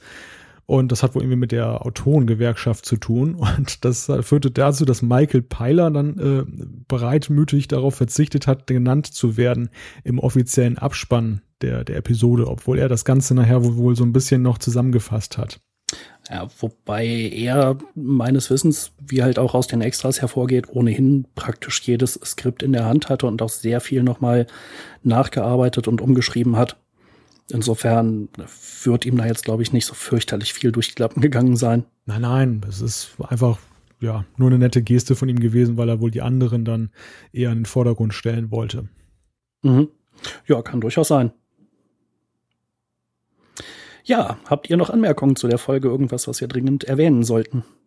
Von mir nicht, also wir können gerne an Thorsten, den schüchternen Thorsten weitergeben. genau. Gut, ähm, ich mache mal weiter. Ich hatte, wie Malte schon vielleicht angekündigt hat, die Folge Der schüchterne Reginald, beziehungsweise im Original Hollow Pursuits. Die Folge ist recht schnell erzählt. Äh, wir haben ein kleines Unglück auf der Enterprise, nämlich das Invidium, ein von normalen Scannern nicht sichtbarer Stoff, flutet die gesamte Enterprise und sorgt für Energieausfälle, Verformungen, Energie und sogar bis zur Gefahr, dass äh, die Enterprise zerstört werden könnte. Gott sei Dank hat Jordi in seinem Team von der Vita jemanden, äh, der als Diagnostiker sich direkt solche Probleme anschauen kann und auch mal direkt 4000 Energiekupplungen äh, mal alle nacheinander durchprüfen kann, wäre es nicht mit einem neurosenbehafteten Charakter getan. Denn mit Reginald Barclay haben wir einen Charakter, der sich gerne in die Fantasiewelten des Holodecks flüchtet, um dort seine Konflikte auszutragen und regelmäßig Reika ein auf die Zwölf gibt. Doch nicht nur das, ähm, ja, er hat eine wirkliche Sucht und wirkliche Probleme in der wirklichen Welt klarzukommen. Und dies wird mit dem Charakter Reginald Barclay in der Folge thematisiert. Gut, bevor wir nun etwas weiter auf Reginald Barclay eingehen, eine Frage an Malte. Malte, wir haben hier mit der Holodeck-Sucht ähm, eine Sucht, die sozusagen ähm, gezeigt wird von einer Technik, die es in der wirklichen Welt gar nicht gibt. Ist TNG dort wegweisend gewesen? In gewisser Weise ja, aber ich denke, ohne das zum damaligen Zeitpunkt zu wissen. Ähm, das Holodeck ist ja eine der faszinierendsten neuen Technologien, die damals mit TNG eingeführt wurden und äh, bot den Autoren dann ja auch jede Menge Stoff, ähm, da etwas draus zu machen. Wir hatten das ja schon mal in einer der vorhergehenden Staffeln besprochen, am Beispiel von Jordi LaForge, der ja auch so seine Holoromanze mit Lea Brahms da hatte auf dem Holodeck. Und das bekam ja dann auch relativ schnell suchtartige Züge, wobei der hat ja noch rechtzeitig die Notbremse gezogen. Ähm, bei Reginald Barclay ist das jetzt doch etwas anders, weil dessen Persönlichkeitsstruktur ist dann doch etwas, ja, ungeordneter und der verliert sich eigentlich komplett in seinen Fantasien. Und wir als Zuschauer können ihm das ja auch nicht so richtig verübeln, weil das ist ja durchaus schon ein netter Ort, dieses Holodeck und was man da alles so mit anstellen kann. Ich meine, es wird ja letzten Endes, da ist ja Star Trek immer noch ganz milde und ähm, jugendfrei. da ließe sich ja durchaus noch einiges mehr machen, so was Thorsten ja vorhin schon angedeutet hat mit der Diskothek. aber vielleicht ist da ja auch so ein Jugend Ja, aber dann führen wir das zum Erfolg. Ne? vielleicht ist auch so ein Jugendschutzfilter drin im Holodeck-Programm. Gut, dass wir den nicht im Trackcast haben. Wenn man jetzt ganz böse wäre, könnte man noch ganz andere Sachen sagen, aber ja. Nein, aber das ist ja schon ein jetzt weiß ich gar nicht mehr, was du mich gefragt hast. Die Holodeck-Sucht. Ja, also die Holodeck-Sucht ist ja schon ein sehr spannender Aspekt. Der finde ich eigentlich ähm, am Beispiel von Barclay schön aufgeworfen wurde, aber ja später selten nochmal so richtig wieder hochkam. Und ich könnte mir durchaus vorstellen, dass da einige mehr von betroffen sind. Interessant ist ja auch die Frage, das habe ich mich immer äh, gefragt bei TNG, nach welchem Plan dürfen eigentlich die Besatzungsmitglieder dieses Holodeck benutzen. Barclay ist ja nun kein ranghoher Offizier, also zumindest nicht mhm. ganz oben. Äh, es gibt ja, glaube ich, nur so ein paar Holodecks an Bord der Enterprise, aber sehr viele Besatzungsmitglieder. Eigentlich möchte doch jeder da mal spielen. und nach welchem System geht das denn eigentlich? Das ist natürlich so etwas, was hier unerklärt bleibt. Ja, die Frage finde ich auch relativ frappierend bei dieser Folge, denn Barclay hängt da ja noch offensichtlich echt ziemlich lange rum äh, und es scheint ja irgendwie überhaupt keine Probleme zu geben. In dem Zusammenhang finde ich übrigens äh, schwach, wie äh, Troy reagiert. Denn als recht schnell ja offensichtlich wird, dass Barclay ein Problem hat, ähm, gibt's, äh, wie ich finde, erstmal eine wunderbare Szene, in der sie den Holo Riker stehen lassen will und den Holo Jordi dann aber sich selbst als Göttin der Lust äh, äh, da wiederfindet und dann ziemlich empört ist, wo Riker dann sagt, naja, die lassen wir jetzt mal stehen für ihre Diagnostiken, ne? Zwinker, Zwinker. Ähm, nichtsdestotrotz ähm, finde ich, reitet Troy meiner Meinung nach zu wenig auf der Holodeck-Sucht rum und gibt da nicht so richtig die gute Psychologin ab. Aber Malte, äh, du wolltest was sagen. Ja, gebe ich dir vollkommen recht. Also, dass ausgerechnet Treu da ähm, jetzt so empfindlich reagiert, ist natürlich grotesk und lustig, weil sie eigentlich die professionellste an Bord der Enterprise ist, wenn es um solche Charakter- oder um solche psychischen Probleme geht. Zum anderen, äh, ich wollte eigentlich nur als Randnotiz gerade einfügen, ist es natürlich lustig, dass die Göttin der Lust äh, züchtiger angezogen ist als Treu selbst in dieser Staffel. so gesehen wirkt es ja schon etwas lustig, dass sie dann diesen Charakter löscht, die ja dann da relativ gut noch bekleidet ist und sie selber mit ihrem tiefen Ausschnitt läuft dann da, wackelt da durch die Gegend. Also das ist schon lustig. Naja gut, äh, ich, ich meine, Barclay hat sich wahrscheinlich einiges zugetraut, aber nicht äh, Troy in zwei Gürtel zu hüllen, mit denen die sonst einfach da ihren Dienst tut. Ähm, von daher, äh, ja, sehr, sehr nette Notiz, ja. Wobei, wo wir schon so ein ganz kleines bisschen abweichen, hattet ihr eigentlich auch den Eindruck, dass Troy in dieser Staffel mit dem Kostüm, was sie trägt, immer so winzige Trippelschritte nur macht? Mir ist das an ganz vielen Stellen aufgefallen. Das, ist so, das sieht total komisch aus, als wäre sie irgendwie beim Ballett unterwegs. ich glaube, dieser Rock, das ist ja so ein Einteiler und diese, dieser Rock nach unten hin, ähm, der ist ja durchaus etwas einengend. Vermutlich hatte sie Angst, dass es dann von unten nach oben aufreißt. ja. Keine Ahnung. Aber ähm, ist ja schon durchaus ein spannender Aspekt. Wir haben ja so ein bisschen abgelästert, oder was heißt wir, ich habe abgelästert über den J.J. Abrams-Film mit Carol Marcus da an Bord des Shuttles, die sich da so entkleidet. Irgendjemand hat auch im, äh, auf der Trackcast-Seite gesagt, naja, guckt euch mal treu in der dritten Staffel an, wie die da rumläuft. Das ist ja nun auch nicht gerade gleichberechtigt und äh, super feministisch. Muss man natürlich sagen, stimmt. Ähm, da fing das eigentlich schon so ein bisschen an ähm, dass dann da so Frauen eine etwas leidliche Sonderrolle spielen bei Star Trek, dass sie ja dann doch arg sexy dargestellt werden, während die Männer dann ja durchaus äh, den normalen Einteiler dann tragen. Naja, gut, was heißt, da fängt es an? Äh, das geht ja bis zurück zur Originalserie. Gut, auch wahr. okay. Äh, ja naja, auf die Gefahr hin, dass wir noch ein wenig weiter äh, abweichen. Aber ähm, Troy hatte in dieser Staffel, finde ich, auch weniger zu tun äh, denn je zuvor. Bei dieser Folge kommt das wieder relativ gut raus, denn ja, sie sieht das ja offensichtlich mit Barclay erstmal gar nicht so richtig kommen und diese eine Session, die die beiden da haben, äh, die läuft ja auch nicht so besonders gut und sie rückt ihm nachher eigentlich viel zu sehr auf die Pelle und kriegt das gar nicht mit, dass er da total eingeschüchtert ist. Ähm, und generell habe ich in dieser Staffel noch mehr als in der zweiten den Eindruck, äh, dass Troy fast komplett überflüssig geworden ist, weil wir ja jetzt Geinen haben, die eigentlich den viel besseren Counselor abgibt. Wir hatten das ja im Trackcast schon mal thematisiert. Ähm, jetzt hatten wir gerade in der Folge auch Geinen als, wie wir ja später erfahren, El Aurianerin, glaube ich, ähm, die ja, oder als Medium, was mit den El Aurianern auch zu tun hatte, die auch sehr viel weiß, auch Q kennt, die ja wirklich auch dieses feine Gespür hat, diese Zeitsensibilität. Äh, Für mich ist jetzt einfach die Frage, was wäre, hätte man Troy etwas älter gemacht und ihr die Eigenschaften von Geinen gegeben? Hätte man aus diesen beiden Charakteren nicht besser einen machen können und das wäre ein richtig starker Charakter geworden? Hm, interessante Frage. Ähm, andererseits Geinen war ja von Anfang an eigentlich erstmal gar nicht geplant, sondern es war ja Whoopi Goldbergs persönliches Interesse, dass sie in die Serie überhaupt reingekommen ist. Äh, insofern nachträglich denke ich schon, dass man beim Charakter Troy eine Menge hätte verändern können und eigentlich auch sollen, um den Charakter interessanter zu machen, besser in die Serie zu integrieren. Äh, ich hatte mal ganz früher so einen Episodenführer in Buchform. Da stand dann halt irgendwie, da gab es immer so fortlaufende Rubriken, zum Beispiel äh, was macht Troy? Sie taucht in dieser Episode mal wieder gar nicht auf. Das stand so bei jeder dritten Folge dabei.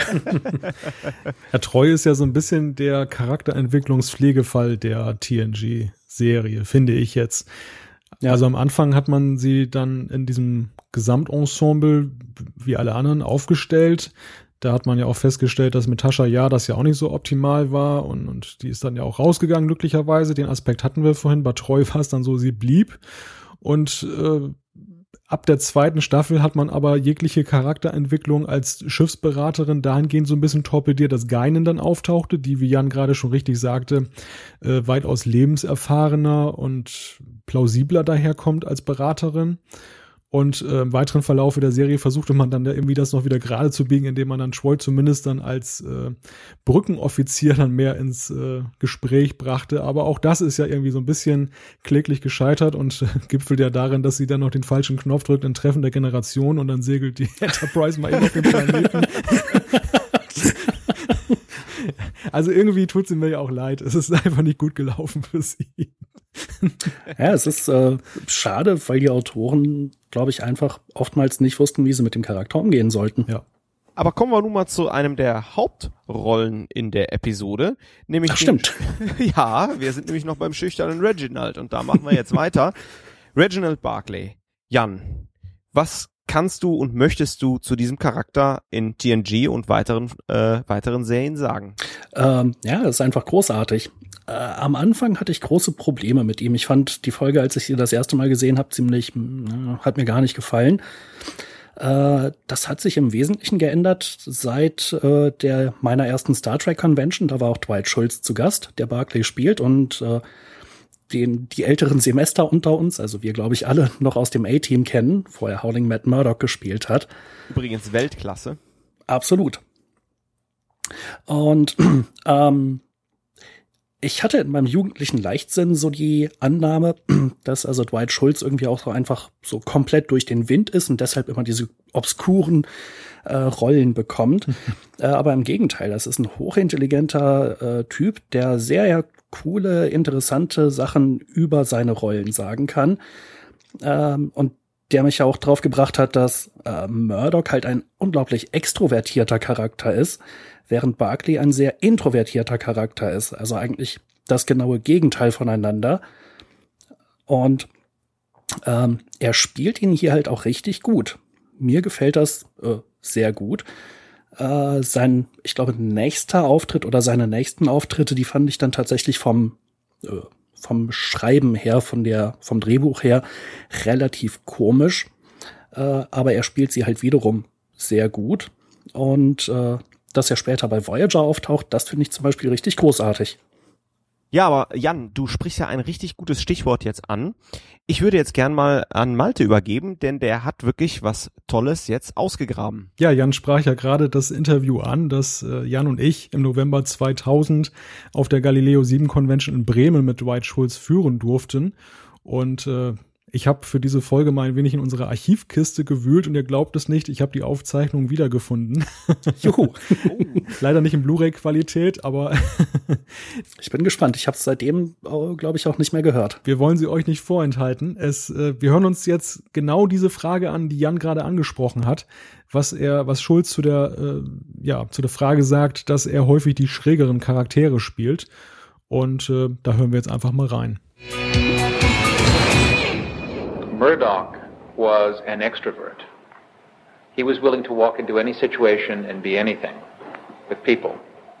Um, and he was very forward, and he was very gregarious. Um, Barclay is precisely the opposite. He is an introvert. Um, he lives within himself, has no social skills, and very, has a very difficult time communicating with other people. So they're very different. the only similarity theatrically is that they take on other characters. That they, um, but that is why um, they're popular with fans because uh, we all are many people, and um, we present the world with what we would like the world to see, and and it's imperfect, really. It's it's a um, it's like you wanted to make a. Um, uh, it's as if you you you wanted to make a cake but didn't know how to make it, so you just threw everything that you knew in the oven and then kept your fingers crossed. Um, um, they're always the most interesting characters. All of the great characters in literature are misfits, eccentrics, crazy people. Um, demonic. Uh, they're always out of the ordinary. They're beyond ordinary. They're not typical. And um, these two characters are. Uh, they were written that way, and um, I was fortunate enough uh, to have them come my way.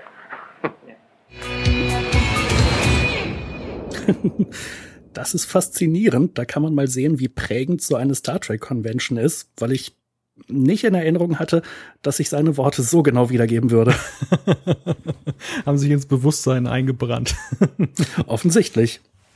Aber vielen herzlichen Dank nochmal für das Ausgraben der Schnipsel. Ähm, es ist wirklich faszinierend, Dwight Schultz äh, hier an der Stelle zu hören und äh, es passt ja ganz gut und es rundet, glaube ich, nochmal das Bild ab äh, und er fasst wirklich sehr schön zusammen. Das muss man auch sagen. Mhm. Ähm, also ich hatte bis, äh, bis, ich glaube, zu dieser Convention, bis zu diesem Interview immer den Eindruck, Mensch, der arme Typ, jetzt muss der immer so komische Charaktere spielen, dass der nicht mal eine ordentliche Rolle kriegt. Aber das war ja das genaue Gegenteil. Also er meint ja, er ist richtig froh und hat richtig Glück gehabt, dass er diese Charaktere bekommen hat. Und äh, ja, das glaube ich ihm auch. Das ist eine richtig coole Herausforderung für einen Schauspieler. Ähm, und Barclay hat sich ja eben durchaus auch zu einem äh, Liebling der Fans entwickelt, spätestens äh, indem er bei Voyager wieder aufgetaucht ist und da sogar mit Troy einigermaßen zusammenarbeitet. Aber so wie ich Malte kenne, hat er noch mindestens einen Pfeil im Köcher Vielleicht äh, hören wir uns doch noch mal gerade an, was du sonst noch gefunden hast. Ja, von meinen insgesamt drei Einspielern würde ich jetzt den dritten mal vorziehen, weil Jan, der ist ja wirklich wie so ein Bogenschütze, der schießt ja hier einen Richtungsfall nach dem anderen los. und er hat ja gerade schon das Verhältnis zu Treu angesprochen und Jan, ganz der Investigativjournalist damals im November 2000, hat bei Schulz dann auch gleich mal gefragt, wie er denn so, ja, zu Marina Sirtis steht, ob denn da auch so über das Schauspielen hinaus noch was gelaufen ist. und ich denke, habe ich? Ja, also zumindest äh, habe ich das so herausgehört. Und, okay. und, und, wir horchen noch einfach mal rein, was äh, Dwight Schultz auf diese Frage gesagt hat. Yeah, we were very good friends and love each other. I mean, we just have a great time together. And um, we always did. Um, now, Deanna, uh, Deanna is a therapist, and in therapy, usually the patient has a transference problem, falls in love with their therapist. I haven't fallen in love with with uh, Marina because I'm married. yeah, I'm married. She's married. We're very proper. But uh, she keeps telling me that she was difficult on the set of uh, Next Generation. She was difficult. For, I never saw her be difficult. We always just had a blast, a wonderful time. She was very easy to work with a lot of fun. And um, uh, I, I did not see the difficult side of Marina Sirtis. But uh, she tells me she was. She says she was very, very hard to work with. But not anymore. She hasn't been on Voyager. She runs around and everybody loves her. She's very, very pleasant. But I never saw the bad side. Also beide sind glücklich verheiratet, da ist nichts gelaufen. Aber ganz interessant in dem Zusammenhang, äh, dass Dwight Schulz eben anspricht, dass Marina Sirtis etwas kompliziert im Umgang gewesen sein soll, zumindest diesen Ruf hatte.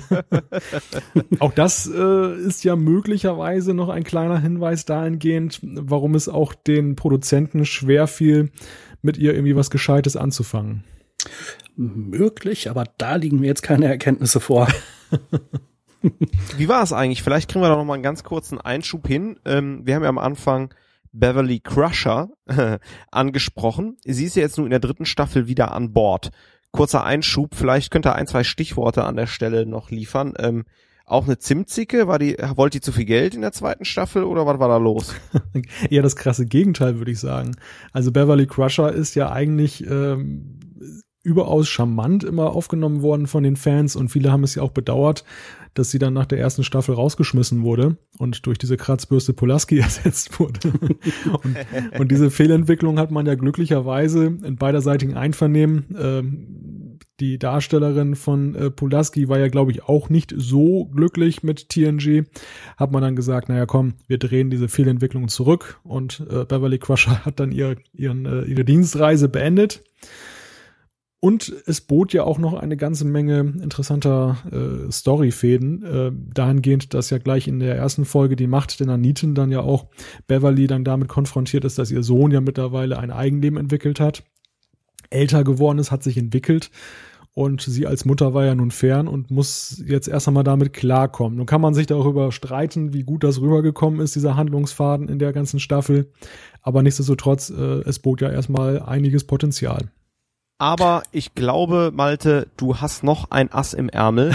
äh, mit den Interviews. Ich weiß nicht, Jan hat jetzt schon zwei von zwei, ob wir ihm nochmal die Chance geben, irgendwas zu Dwight Schultz und Reginald Barkley zu ja, sagen. Jan, Jan hatte ja gerade schon Schnappatmung. Ich glaube, er möchte noch was sagen.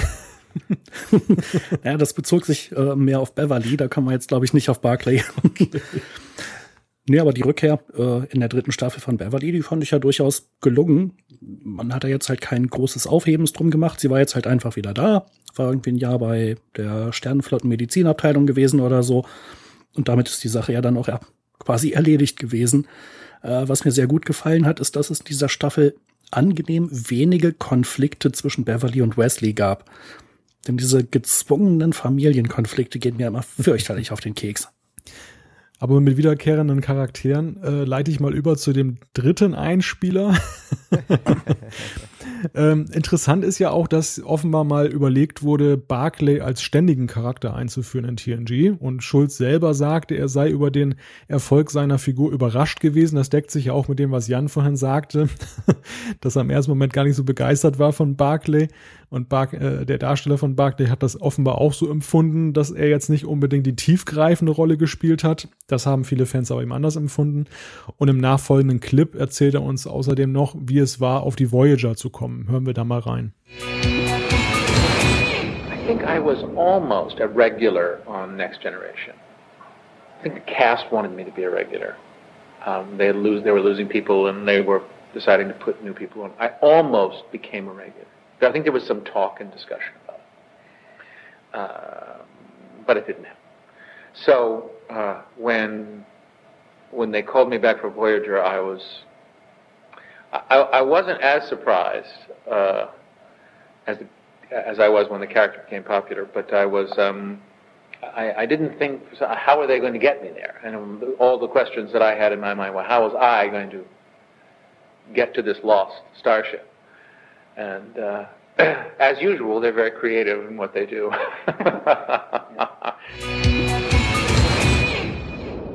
ja, was fällt uns da groß zu ein? Ähm, also er spricht ja an, äh, dass sie bei TNG Leute verloren haben. Das kann sich eigentlich nur noch auf Wesley bezogen haben, denn danach ist ja keiner mehr verschwunden. Oder? Hat mich auch so ein bisschen gewundert, die Äußerung damals von ihm. Ja, schwer, schwer zu sagen. Also beim, beim Hören der, dieser Aufnahme habe ich auch gedacht, wen meinte er wohl?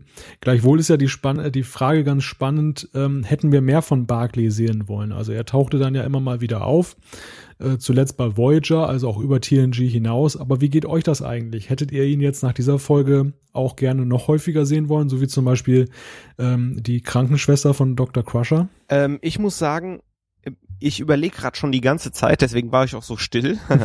ähm, Chief O'Brien, der auch sehr beliebt ist, geht ja dann als Chefingenieur äh, nach DS9. So, er ist ja, natürlich stimmt. ein etwas gefestigterer Charakter als äh, der neurotische, introvertierte Barclay. Barclay. Aber was wäre, hätte man nicht Chief O'Brien, sondern Barclay nach DS9 geschickt und zwar auch äh, mit seiner Profession, denn man hat es auf einer kardassianischen Station, die nicht immer unbedingt kompatibel mit den Sternflottensystemen äh, ist, mit Sicherheit mit einigen Problemen zu tun, die, die erstmal äh, einer Diagnose unterliegen müssen und äh, wo man vielleicht direkt an theoretischen Lösungen arbeitet, egal wie weit weg sie sind. Ähm, vielleicht wäre es sogar von der Profession gar nicht mal so verkehrt gewesen, gewesen, Barclay nach DS9 zu schicken, was mit Sicherheit eine völlig andere Zusammensetzung ähm, der Crew gegeben hätte. Also von daher eigentlich schade, dass der Kelch an Barclay vorbeigegangen ist, oder? Uh, interessante Theorie. Ja, auf jeden Fall. Das wäre echt faszinierend geworden, glaube ich ich sehe so ein bisschen Potenzial, dass das fürchterlich hätte ins Auge gehen können, aber ich denke, es ist auch eine Menge Potenzial da, dass er halt äh, als Charakter genauso hätte durchstarten können, äh, wie es dann eben Chief O'Brien getan hat. Wo ich am Anfang auch dachte, hey, Moment, soll das ein Witz sein? Der Typ, der hier irgendwie ab und zu mal den Transporter repariert und ab und zu irgendwelche Leute durch die Gegend beamt, äh, der ist da jetzt Chefingenieur von einer Raumstation. Haben die noch alle Tasten im Schrank?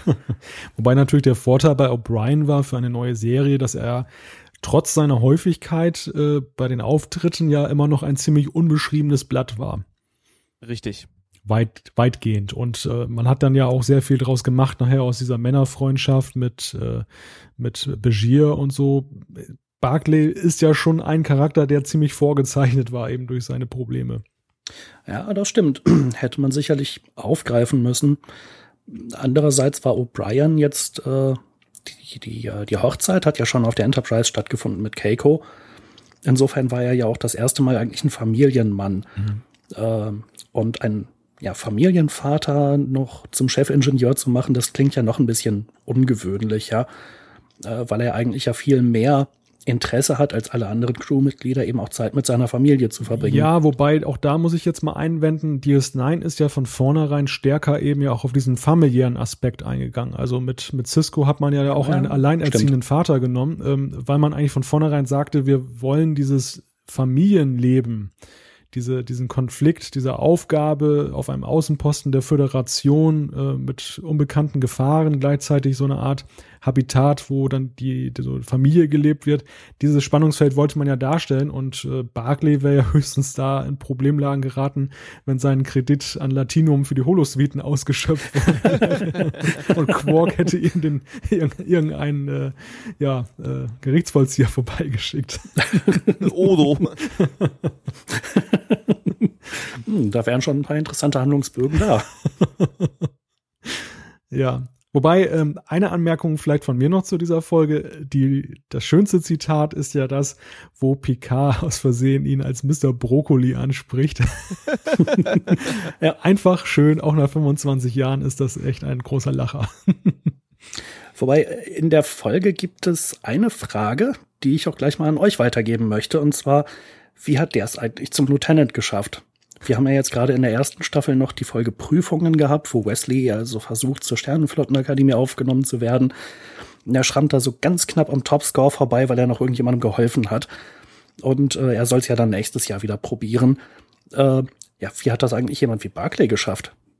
Das ist ja ohnehin die spannende Frage oder dieser, dieser immer fortwährende Konflikt, dass auf der einen Seite der Beitritt zur Sternenflotte ja augenscheinlich Eliten vorbehalten ist. Das sehen wir auf der einen Seite bei Wesley Crusher mit seiner Aufnahme auf der Sternenflottenakademie und bei Nock in Deep Space Nine ist das ja nachher auch so, dass da ja höchste Anforderungen gestellt werden und durchaus auch ein Aussiebverfahren stattfindet, auch gerade was die psychische Belastbarkeit angeht.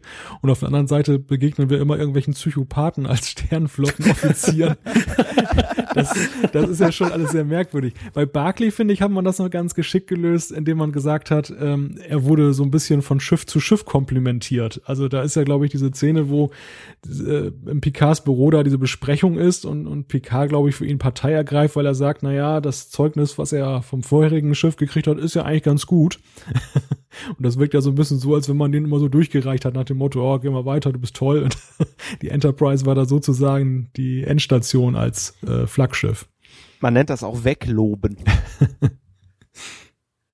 Ähm, nichtsdestotrotz ist die Szene, die du ansprichst, sehr schön. Also das zeigt auch Picards Führungsstil, nicht das Problem auch wegzudiskutieren, weil Riker und Jordi wollen ihn ja vom, Schniff, vom Schiff schnellstens entfernen, sondern Picard will das Problem lösen. Also das zeigt schon äh, eine grandiose Szene im Führungsstil von Picard.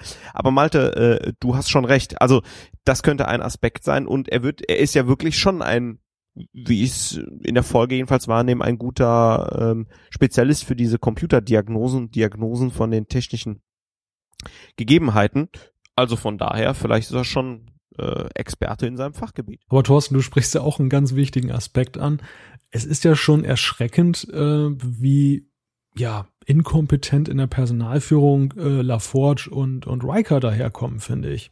Also dieses gleich ihn da äh, wegtorpedieren, nur weil er jetzt nicht so ins Schema passt, das ist ja eigentlich nicht gerade das, was Star Trek eigentlich sonst immer propagiert, wo dann nach Lösungen gesucht wird und ähm, ja, jeder seinen Platz irgendwo findet, sondern das ist ja schon ziemlich heftig, finde ich. Gerade Riker äh, versagt da meiner Meinung nach, äh, weil einmal muss er LaForge eigentlich in den Hintern treten äh, weil er muss seinen Mann auf Vordermann bringen. Und Punkt B, diese eine komische Szene, wo er Barkley halt irgendwie da festhält und irgendwie ganz tief in die Augen schaut, so nach dem Motto Big Brother is watching you. Ähm, also Riker äh, ist da wirklich schlecht. Zeigt aber auch, dass niemand perfekt ist und naja, vielleicht ist Riker wirklich nicht der gute Experte in der Personalführung. Aber eigentlich ja schon. Das ist ja eine seiner Stärken. Das ist halt schon so ein Widerspruch. Äh, was Malte ja eben auch schon meinte, zwischen diesem kompletten Elite-Zirkel, äh, wo eben so die allerhöchsten Anforderungen überhaupt äh, gestellt werden. Und jeder, der jetzt an, der da nicht mithalten kann, der fliegt halt einfach mal achtkantig raus. Äh, auf der einen Seite. Und auf der anderen Seite eben, ja, zum Beispiel Captain Picard, der halt seinen Offizieren befiehlt, äh, löst das Problem und quasi geht mir damit nicht mehr auf den Keks. Und äh, hier wird keiner von meinem Schiff geschmissen, ohne dass er nicht mindestens eine zweite Chance bekommt. Was ja, ich weiß nicht, ob die Anspielung so zutreffend ist, aber später auch auf Fähnrich Roth zutrifft. Naja gut, aber vielleicht ist auch einfach das, ähm, ja, du hast es ja auch schön gesagt, geht mir damit nicht auf den Keks. Äh, ja, vielleicht führt so äh, Picard, Riker und Jordi und zeigt beiden auf, äh, Jungs, ihr habt das nicht richtig gemacht. Ähm, Ihr müsst euch ja. in eurer Verantwortung um Barclay kümmern. Also einerseits scheint Barclay ja nun auch wirklich ziemlich schosselig zu sein und jeden Termin zu verpennen oder auf dem Holodeck. Auf der anderen Seite die Art und Weise, wie er am Anfang behandelt wurde. Äh, ich glaube, es gibt da ein Gespräch mit Troy, wo das rauskommt, oder möglicherweise mit dem Captain.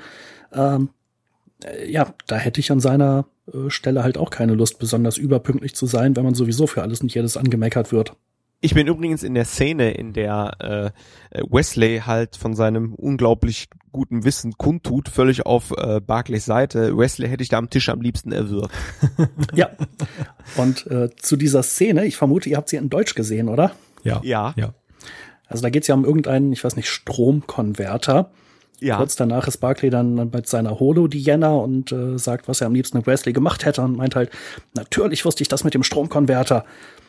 Äh, Im Original war es ein Flow Capacitor. Und als er dann mit Diana redet, meint er, of course I knew about the flux capacitor. Der Flux Capacitor ist natürlich auf Deutsch der Fluxkompensator aus Zurück in die Zukunft. Oh, da haben wir heute schon zwei Anspielungen gehabt. Sehr schön, dass du das, äh, dass du das ansprichst, Jan. können wir auch also sehr gut im Back to the Future Cast verwenden. Stimmt. ich habe mich echt weggeschmissen, als ich das gehört habe und es hätte in der deutschen Übersetzung perfekt lippensynchron gepasst. Meiner Einschätzung nach Flusskonverter, Flow Capacitor und halt Flux äh, und Flux. Äh, das ist echt schade, dass das offensichtlich die Dialogregie komplett verpennt hat, diese Anspielung. Okay, habt ihr noch weitere Anmerkungen zur Episode? Ansonsten würde ich der schüchterne Barclay äh, jetzt beenden und den guten armen äh, äh, Reg äh, wieder ins Holodeck entlassen. Na, am Ende hat er ja das Programm beendet. Bis auf Barclay Programm Nummer 9, glaube ich. Okay, dann verlassen wir diese Folge und äh, bevor wir uns dem Feedback widmen, möchte ich aber ganz gerne noch einmal einen Gesamtblick auf diese Staffelbox werfen und dabei im Speziellen die Extras. Jan hatte ja schon kurz angesprochen. Wir haben ja diese Runde von Autoren da, die unter der Moderation von Seth MacFarlane, der eine oder andere kennt ihn ja als ja, Ideengeber von Family Guy, ähm, großer ausgesprochener Star Trek-Fan und die unterhalten sich da so ein bisschen, wie das damals zustande gekommen ist. Was ich bemerkenswert fand, war, dass wie schon bei Enterprise auch hier ein Extra ist, das durchaus mal kritische Töne zulässt. Ähm, ja, finde ich eigentlich eine sehr angenehme Art und Weise, wie man da mit der Serie jetzt umgeht, ohne sie eigentlich jetzt in ein schlechtes Licht zu rücken, sondern ganz einfach, es kommt irgendwie so, es wird ein Bild gezeichnet, das ein wenig plausibler ist als ähm, das, was früher immer in den Büchern zu lesen war, was ja immer sehr geschönt war, oder? Ja, auf jeden Fall. Äh, das fand ich halt immer das Schreckliche an den alten DVD-Extras. Das war immer sich selbst auf die Schulter klopfen. Wir haben alles so toll gemacht. Wir waren die beste Serie in der ganzen Stadt. Wir hatten die besten Kostüme und Schauspieler und Requisiten. Und es ist so schade, dass wir immer nur für dieses und jenes irgendwelche Awards bekommen haben. Und äh, in diesem Extra gibt's ja auch so diverse äh, Sachen, wo sie sich gegenseitig äh, ins Wort fallen. Boah, war die Folge schlecht. Mann, war das Drehbuch schlecht. Ach, diese Geschichte, boah, war das schlecht. Äh, da haben sie natürlich völlig recht. Teilweise übertreiben sie es sogar ein wenig mit der Kritik, finde ich. Das ist, hätte ich nie mit gerechnet, dass ich das mal über die Autoren sagen würde. Gerade über Brandon Braga. Ähm, äh, und vollkommen zu Recht heben sie natürlich auch Dinge hervor, die wirklich gut gelaufen sind. Äh, unter anderem eben dieses Kuddelmuddel bei die alte Enterprise, äh, wo am Ende eine richtig brillante Folge draus geworden ist. Äh, beispielsweise sehe seh ich es genauso, dass die Finalfolge der Serie gestern, heute Morgen besser gelungen ist als der Kinofilm, obwohl sie am Kinofilm ein Jahr lang gearbeitet haben und an der Finalfolge zwei Wochen auf Drehbuchseite. Ähm, das andere, was mir an diesem Extra gefällt, oder an generell den Extras, die neu äh, aufgezeichnet wurden für die Blu-rays, äh, ist halt, dass die Leute einfach mal zu Wort kommen. Es gibt zwar zwischendrin immer mal so ein paar Einspieler mit irgendwelchen Szenen, wo dann gezeigt wird, äh, wie viele, aus wie vielen Aufnahmen eine Szene zusammengebaut wird. Das fand ich teilweise ein bisschen ablenkend. Aber insgesamt kommen halt die Leute wirklich mal zu Wort. Und äh, das hat mir früher bei den Extras gefehlt. Aber die alten DVD-Extras sind ja auch noch auf den Blu-rays mit drauf. Äh, man erkennt auch da deutlich den Qualitätsunterschied, äh, weil die halt nicht aufgearbeitet worden sind. Insofern geht einem ja nichts verloren, sondern man bekommt einfach als Bonus nochmal diese neuen Extras obendrauf. Äh, und ich finde die sehr wertvoll. Ich bin sehr froh, dass die dabei sind. Oh, seid ihr beide eingeschlafen? Habe ich zu lange geredet? Nein, sind wir nicht, aber äh, ich kann äh, nichts hinzufügen. Äh, ich bin auf deiner Seite. Ein, zwei Aspekte kannte ich noch nicht, aber es waren äh, Extras von den DVDs.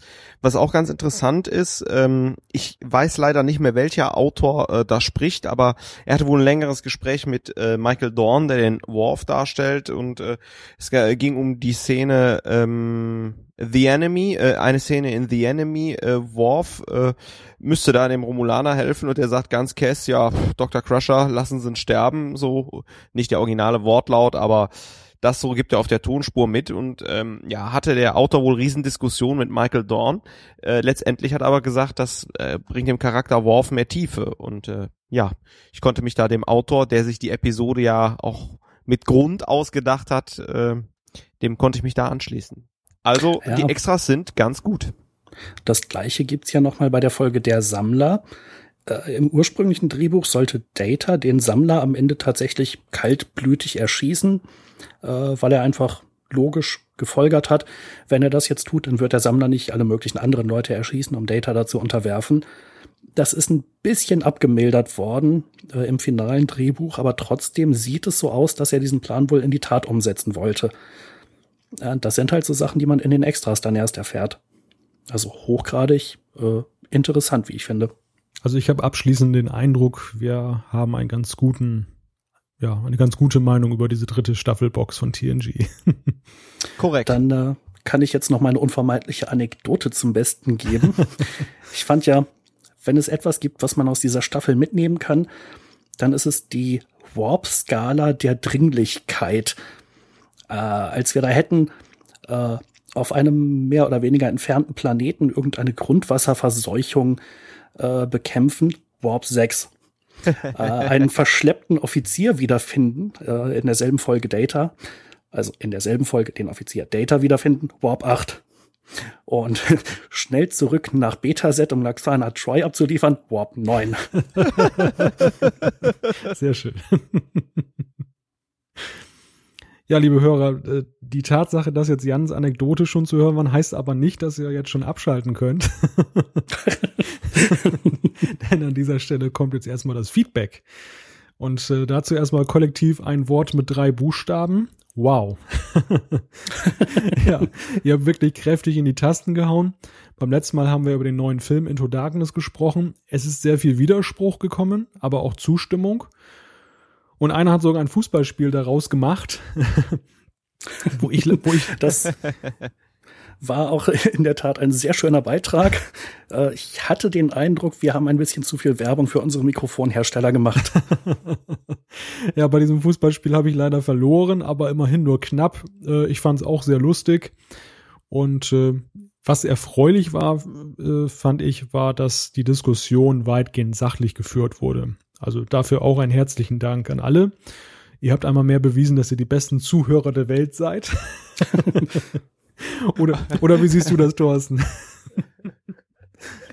Also ich glaube, wir haben äh, sehr clevere und äh, sehr mündige Zuhörer. Also von daher, ja. Ich glaube, dass den Zuhörern geht das jetzt runter wie Öl. Das wollte ich hören. Ja, nun war für uns drei natürlich im Vorfeld die Frage zu beantworten, wie wir denn mit den vielen Zuschriften in dieser Sendung umgehen. Wir sind ja jetzt auch schon wieder bei anderthalb Stunden angelangt. Ja, dann gar nicht. Ne? das, das ist, da gibt's auch so eine schöne Catchphrase von Thorsten. Ähm, das war in der Hannover-Folge da kann ich auch immer noch drüber lachen, äh, wo ich sagte, wollen wir das Fass aufmachen und dann meint Thorsten, dann machen wir das Fass doch einfach wieder zu. ich kann mich gar nicht daran erinnern. Übrigens, der, der Hörer, der das Fass aufmachen wollte, der hat jetzt auch wieder nachgefragt. Es ging irgendwie darum, ob die animierte Serie bald auf Blu-ray erscheint. Ob wir da oh, irgendwelche oh, dazu habe ich eine Antwort. Neuigkeiten haben. ja, dann machen wir das Fass doch mal kurz auf. Nein, äh, Moment, äh, muss, muss ich jetzt hier suchen in diesen Tonnen von äh, Feedback. Sekunde. Ähm, ja, so, das war nämlich der Konstantin. Ja, okay, Konstantin. Ähm, ziehen wir dich mal ein bisschen vor. Ähm, grundsätzlich äh, hat er geschrieben, jetzt muss ich mir auch noch was zur letzten Sendung sagen. Ich fand die Länge total angemessen, die Audioqualität war schon viel besser. Danke, das geht runter wie Öl. so, ähm, er schreibt etwas später dann, ähm, er äh, hat sich dann Enterprise angeschaut und äh, warum wir nicht auf den Cliffhanger eingegangen sind, äh, ja, ähm, wir wählen ja immer drei Episoden aus, von denen wir meinen, da können wir gut drüber sprechen und haben wir jetzt nicht gemacht. Vielleicht bei der nächsten Besprechung schauen wir uns mal einen Cliffhanger an. Dann noch eine Frage, was haltet ihr eigentlich von den Uniformen der NX01, Trainingsanzüge oder Uniformen? Ja, ich würde sagen beides. Äh, habt ihr noch eine Meinung dazu? Na, ich finde schon, dass sie sehr uniformmäßig daherkommen mit ganz vielen Taschen, wo man irgendwie Sachen reintun könnte. Auch wenn die da irgendwie nie Sachen drin haben, einen Zollstock oder einen Schraubendreher oder einen Phasenkoppler oder was weiß ich. Fluxkompensator. genau. Temporaler kalter Krieg, ne? genau. Äh, nee, ich fand die Uniform bei Enterprise auf der NX 01 ziemlich gut. Das waren schon so richtig Arbeitsanzüge im klassischen Sinne. Genau da wird ja noch Weltraumerforschung gearbeitet. ja. äh, okay, kommen wir dann etwas später, fragt der Konstantin, wisst ihr vielleicht etwas davon, ob die Zeichentrickserie The Animated Series jetzt eigentlich noch veröffentlicht wird? Anfang des Jahres wurde darüber mal berichtet. Ich habe euch schon mal angefragt, aber darauf gab es in der Sendung äh, eine Reaktion. Äh, darauf gab es in keiner Sendung eine Reaktion. Pardon. Äh, ja, die, ich habe mal ein bisschen nachgeforscht. Dezember 2006 wurde auf jeden Fall die DVD äh, zur The Animated Series, also die TOS Zeichentrickserie, veröffentlicht. Ähm, ähm, ich glaube, wir sprechen vom selben Interview auf Trackcore. Äh, danach habe ich jetzt nochmal das Internet versucht abzusurfen, äh, nichts mehr dazu gefunden. Also ähm, ich würde dich jetzt einfach auf die DVDs vertrösten, wobei ich mir der bei der Qualität der Zeichentrickserie gut vorstellen kann, dass die DVDs ausreichen. Also Konstantin, äh, hau dir die DVDs rein, wenn du die nicht schon hast. Ähm, bei den Blu-rays haben wir nichts mehr erfahren und ich glaube, die Priorität ist da auch nicht ganz so hoch. So, die nächste Zuschrift nee, nee, hat erstmal ja, ich will das Fass jetzt wieder zumachen, mal. Ja, das, Fass, das Fass machen wir wieder zu, aber wir müssen ja auch noch das andere Fass zumachen mit meiner Vorrede. dass, dass ich nämlich eigentlich sagen wollte, dass, dass wir aus den ganzen Zuschriften eine Spezialausgabe hätten machen können. Äh, und das, darauf haben wir dann mal drauf verzichtet, weil vieles eben auch in die Kategorie der Meinungsäußerung fällt. Und Meinungen gehen ja bekanntlich weit auseinander. Und deshalb haben wir heute gesagt, wir reduzieren das Feedback so ein bisschen auf das Nötigste, was immer noch sehr viel ist.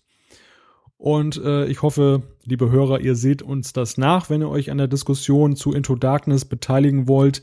Macht es gerne auf unserer Trackcast-Seite, macht es bei Facebook. Da haben wir auch schon teilweise mit euch mitdiskutiert und äh, auch andere haben da mit euch diskutiert. Also da äh, Feuer frei, aber hier in der Sendung werden wir uns heute auf das Nötigste beschränken und das Nötigste hat jetzt erstmal Jan. Genau, äh, als erstes würde ich gerne nochmal die geneigten Hörer auf einen äh, Beitrag hinweisen, den Captain Foster bei uns auf der Trackcast-Seite hinterlassen hat, beim, äh, ja, in der Diskussion zum 17. Trackcast zu Star Trek Into Darkness.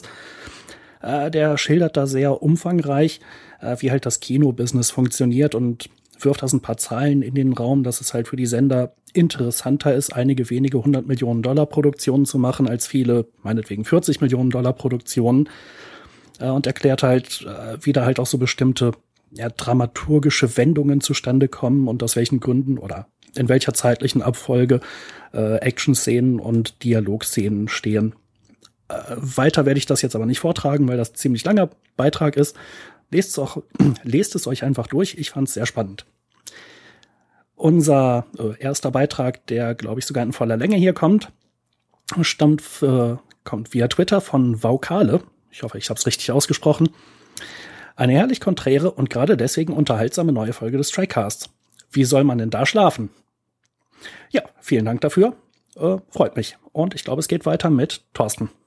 Ja, der Tiberius hat bei trackcast.de ähm, was geschrieben, ist ein bisschen gekürzt jetzt. Ähm, äh, er sagt erst, dass er äh, das alte Star Trek nicht verherrlichen will, aber er sagt auch, man muss ganz nüchtern konstatieren, dass von den rund 700 TV-Episoden im Schnitt bestenfalls jede vierte als gut angesehen werden kann und nur zwei bis drei Folgen pro Staffel Star Trek Highlights darstellen. Die meisten Episoden kann man als Fan zwar wiederholt anschauen, aber es gibt nur wenige Folgen, die wirklich einen bleibenden Eindruck hinterlassen und Trek-typisch sind. Wie jede andere Serie bezieht Star Trek seine Anziehungskraft nur noch aus dem Gewöhnungseffekt. Tja, ich würde sagen, ist einfach eine Serie. Man möchte eben wissen, wie es weitergeht. Neue Zuschauer vermag das kaum anzuziehen. Besser wäre, besser wäre es sicherlich, anstatt 26 Folgen pro Staffel nur 8 oder 10 zu produzieren. Dafür mit mehr Budget und besseren Drehbüchern. Game of Thrones macht es vor. Also, ich gebe die Frage direkt mal weiter. Nur 8 Folgen pro Staffel? Was denken wir darüber? Ja, ähm, ich finde das schon eine sehr interessante Idee ich glaube, die Fernsehlandschaft war in den 80er und 90er Jahren, jetzt in der dritten Staffel TNG, da sind wir ja genau im Jahr 1990, äh, war halt eine andere. Da war es vollkommen normal, dass man relativ lange Staffeln hatte. Und in den Extras äh, kann man ja auch wieder sehr gut raushören, was für ein irrsinniger Zeitdruck das gewesen ist. Die mussten ja teilweise mit dem Drehen anfangen, als das Drehbuch noch nicht komplett fertig war. Ähm, außerdem hatte es im Jahr davor einen Autorenstreik gegeben. Es fehlten also so ein bisschen Drehbücher und es fehlten, glaube ich, auch ein wenig Autoren. Deshalb hat man in der dritten Staffel Next Generation dann angefangen, ähm, unverlangt eingesendete Manuskripte von Fans durchzuarbeiten. Und da sind ja so einige Fans dann auch äh, als Autoren fest angestellt worden. Äh, und das führt zu unglaublichen Schwankungen in der Qualität. Man hat immer wieder einige gute und einige schlechte Folgen. Ähm, und man merkt, dass die Staffeln keinen roten Faden haben. Wenn man sich jetzt neuere Serien anguckt, meinetwegen Lost oder Walking Dead wäre ein Beispiel, was mir noch einfällt, Dexter ähm, oder möglicherweise Game of Thrones, die habe ich noch nicht gesehen, auch wenn ich viel Gutes gehört habe. Das sind halt alles Serien, äh, wo zu Beginn der ersten Folge einer Staffel, glaube ich, schon ganz genau festgelegt ist, was man in der Staffel zeigen will äh, wo man hin will, was passieren wird, wie die Dramaturgie aufgebaut ist. Das heißt, man hat eine sehr viel dichtere äh, ja, Dramaturgie, eine sehr viel dichtere Serie. Es fehlt vielleicht so ein bisschen die Möglichkeit, darin zu experimentieren, wie man das bei Star Trek immer mal wieder hat, mit irgendwelchen Folgen, die äh, aus dem Raster fallen und trotzdem oder gerade deswegen gut sind. Aber ich glaube, insgesamt würde es, wenn man eine neue Star Trek-Serie jetzt drehen würde, äh, auch Star Trek sehr gut tun, wenn man im Zweifelsfall ein paar Folgen weniger hat und die dafür von vornherein wirklich gut durchgeplant sind. Oh, ich hoffe, ihr seid noch nicht eingeschlafen. Ja, gut, gerade dabei. Wir müssen auch ein bisschen jetzt mal auf die, auf die Uhr achten. Ja, aber Malte wollte noch was sagen. Ich möchte auch ganz gerne noch was dazu sagen, Ver versuche mich aber auf kurz zu fassen. Ähm, grundsätzlich Zustimmung, dass es sicherlich so ist, dass äh, gerade bei TNG am, in den Anfängen, wenn man eine Staffel genommen hat, die Zahl der wirklich guten, herausragenden Folgen sicherlich nicht über acht oder zehn lag. Das, das merke ich bei mir selber, wenn ich dann äh, diesen Schuber mit den Blu-rays habe, ich schaue mir zuerst so meine Lieblingsfolgen an und die kann ich dann schon so mehr oder weniger an einer Hand abzählen, was nicht heißt, dass die anderen jetzt schlecht sind, aber es gibt dann eben schon so eine, es gibt schon Qualitätsunterschiede. Und äh, was die Frage aber angeht, äh, hätte man das anders machen sollen, können, müssen, halte ich für eine hochgradig theoretische Diskussion, weil machen wir uns nichts vor, es geht ja auch ums Geschäft und äh, das war eine Syndikationsserie, das heißt, sie wurde verkauft an äh, TV-Stationen, die mussten, äh, wollten damit ihre äh, Fernsehsendeplätze füllen. Und äh, da macht einfach die Masse das Geschäft. Und es ist ja auch kein Wunder oder kein, kein großes Geheimnis, 26 Folgen. Das Jahr hat 52 Wochen, äh, also quasi das Winterhalbjahr wird dann halt, werden halt immer neue Folgen ausgestrahlt. In der dunklen Jahreszeit sitzen sie alle vor den Glotzen. Das war damals noch mehr so als heute. Und vor dem Hintergrund galt es, das einfach auch auszufüllen. Dass es heute bei einigen Serien anders ist, das hat natürlich auch damit zu tun, dass die TV-Landschaft so ein bisschen im Umbruch ist, ähm, dass einige gute Serien ja auch eher über die Pay-TV-Schiene kommen, da greifen andere Mechanismen. Aber äh, Ende der 80er, Anfang der 90er, als TNG da rauskam, da war das noch eben so mit der Syndikation. Jo, ich glaube, das Thema können wir schließen. Dann äh, bin ich, glaube ich, dran mit, meiner, mit der nächsten Zuschrift. Ich wunderte mich gerade schon, dass es so ruhig ist. Wir haben alle auf dich gewartet. Ja, Entschuldigung. Der Stefan mit PH hat uns geschrieben von äh, über Facebook. Und mit Doppel O.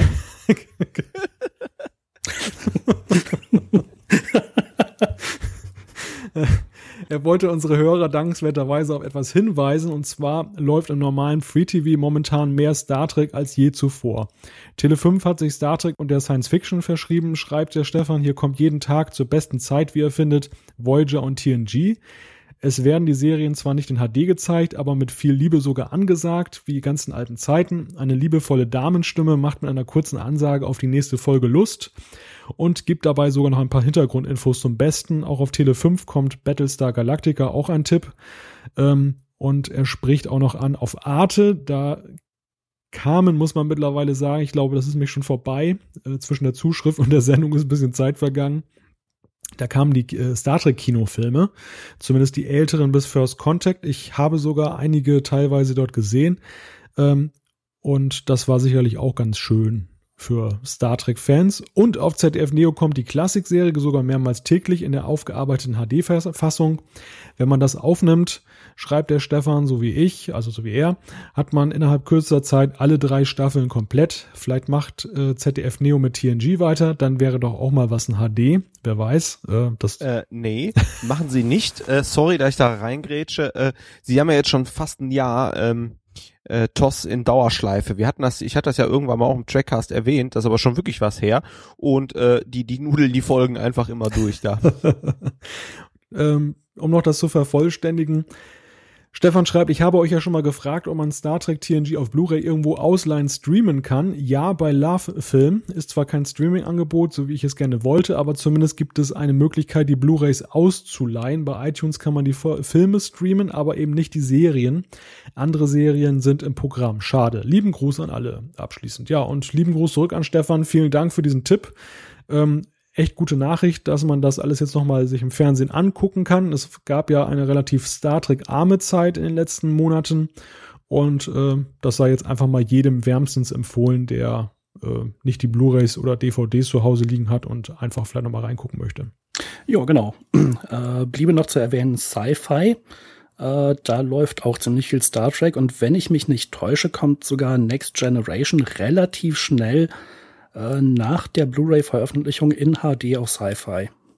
Wenn ich die Zeit so drücken würde, würde ich auch gerne noch auf iTunes eingehen, aber ich glaube, das haben wir nachher ja nochmal bei einer Zuschrift. Da habe ich ja, einmal recherchiert und da musste mir das jetzt auch noch kaputt machen.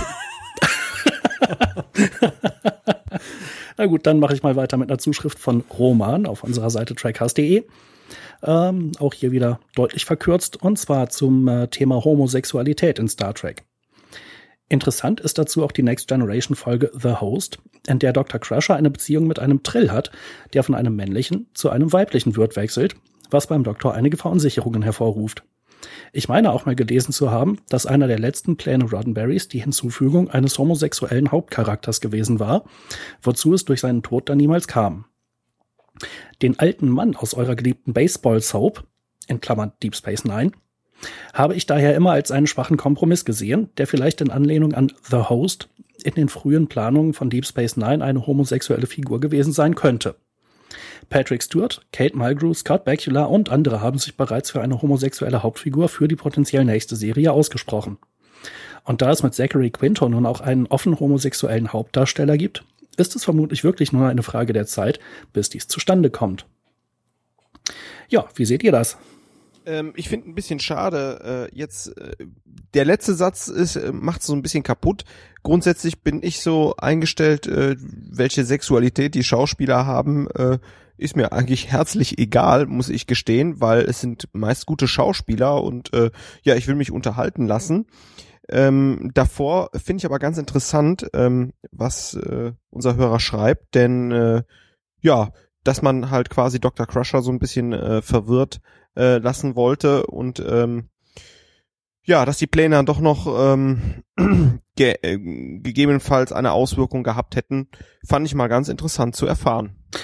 Ja, also äh, diese Trill-Geschichte mit Dr. Crusher, ähm, das war ja durchaus ganz interessant, äh, eben dadurch, dass dieser äh, Symbiont da gewechselt ist. Ähm, äh, andererseits bei äh, Jetsia Dex hatte ich eigentlich nie den Eindruck, dass sie jetzt als äh, irgendwie homosexueller Charakter angelehnt war. Und diese Geschichte mit dem alten Mann, ja, das äh, habe ich halt als so kleinen Witz verstanden, der halt bis zum Ende der Serie da eigentlich durchgezogen wurde. Oder eher bis zu Jetsias Ende. Äh, es gab allerdings, glaube ich, auch eine Folge, in der sie einen früheren Wirt getroffen hat, ähm, der, äh, nein, keinen früheren Wirt, sondern einen äh, früheren Geliebten, der jetzt im Körper von einer Frau steckt und da hatte sie überhaupt keine Probleme damit, dass das jetzt eine Frau war. Ähm, insofern, ja, das Thema wird halt bei Star Trek immer mal wieder angesprochen, äh, aber halt nicht so richtig umfangreich. da greift der alte Spruch, wer nichts wird, wird, wird. Ne? oh, ist aber auch schon tief aus der Karlauer Ecke jetzt zur späteren Stunde. Ich sehe schon. Äh, Malte drängt darauf, dass die Zeit drängt und äh, Thorsten das nächste Feedback hat. Ja, und das ist von äh, Chris Kinner. Ähm, er schreibt, hört sich sinnvoll an, bitte unterzeichnen und teilen und dann reicht er uns einen ganz interessanten Link rein. Hier geht es nämlich darum, dass eine Petition gestartet ist, äh, die in Richtung CBS gehen soll.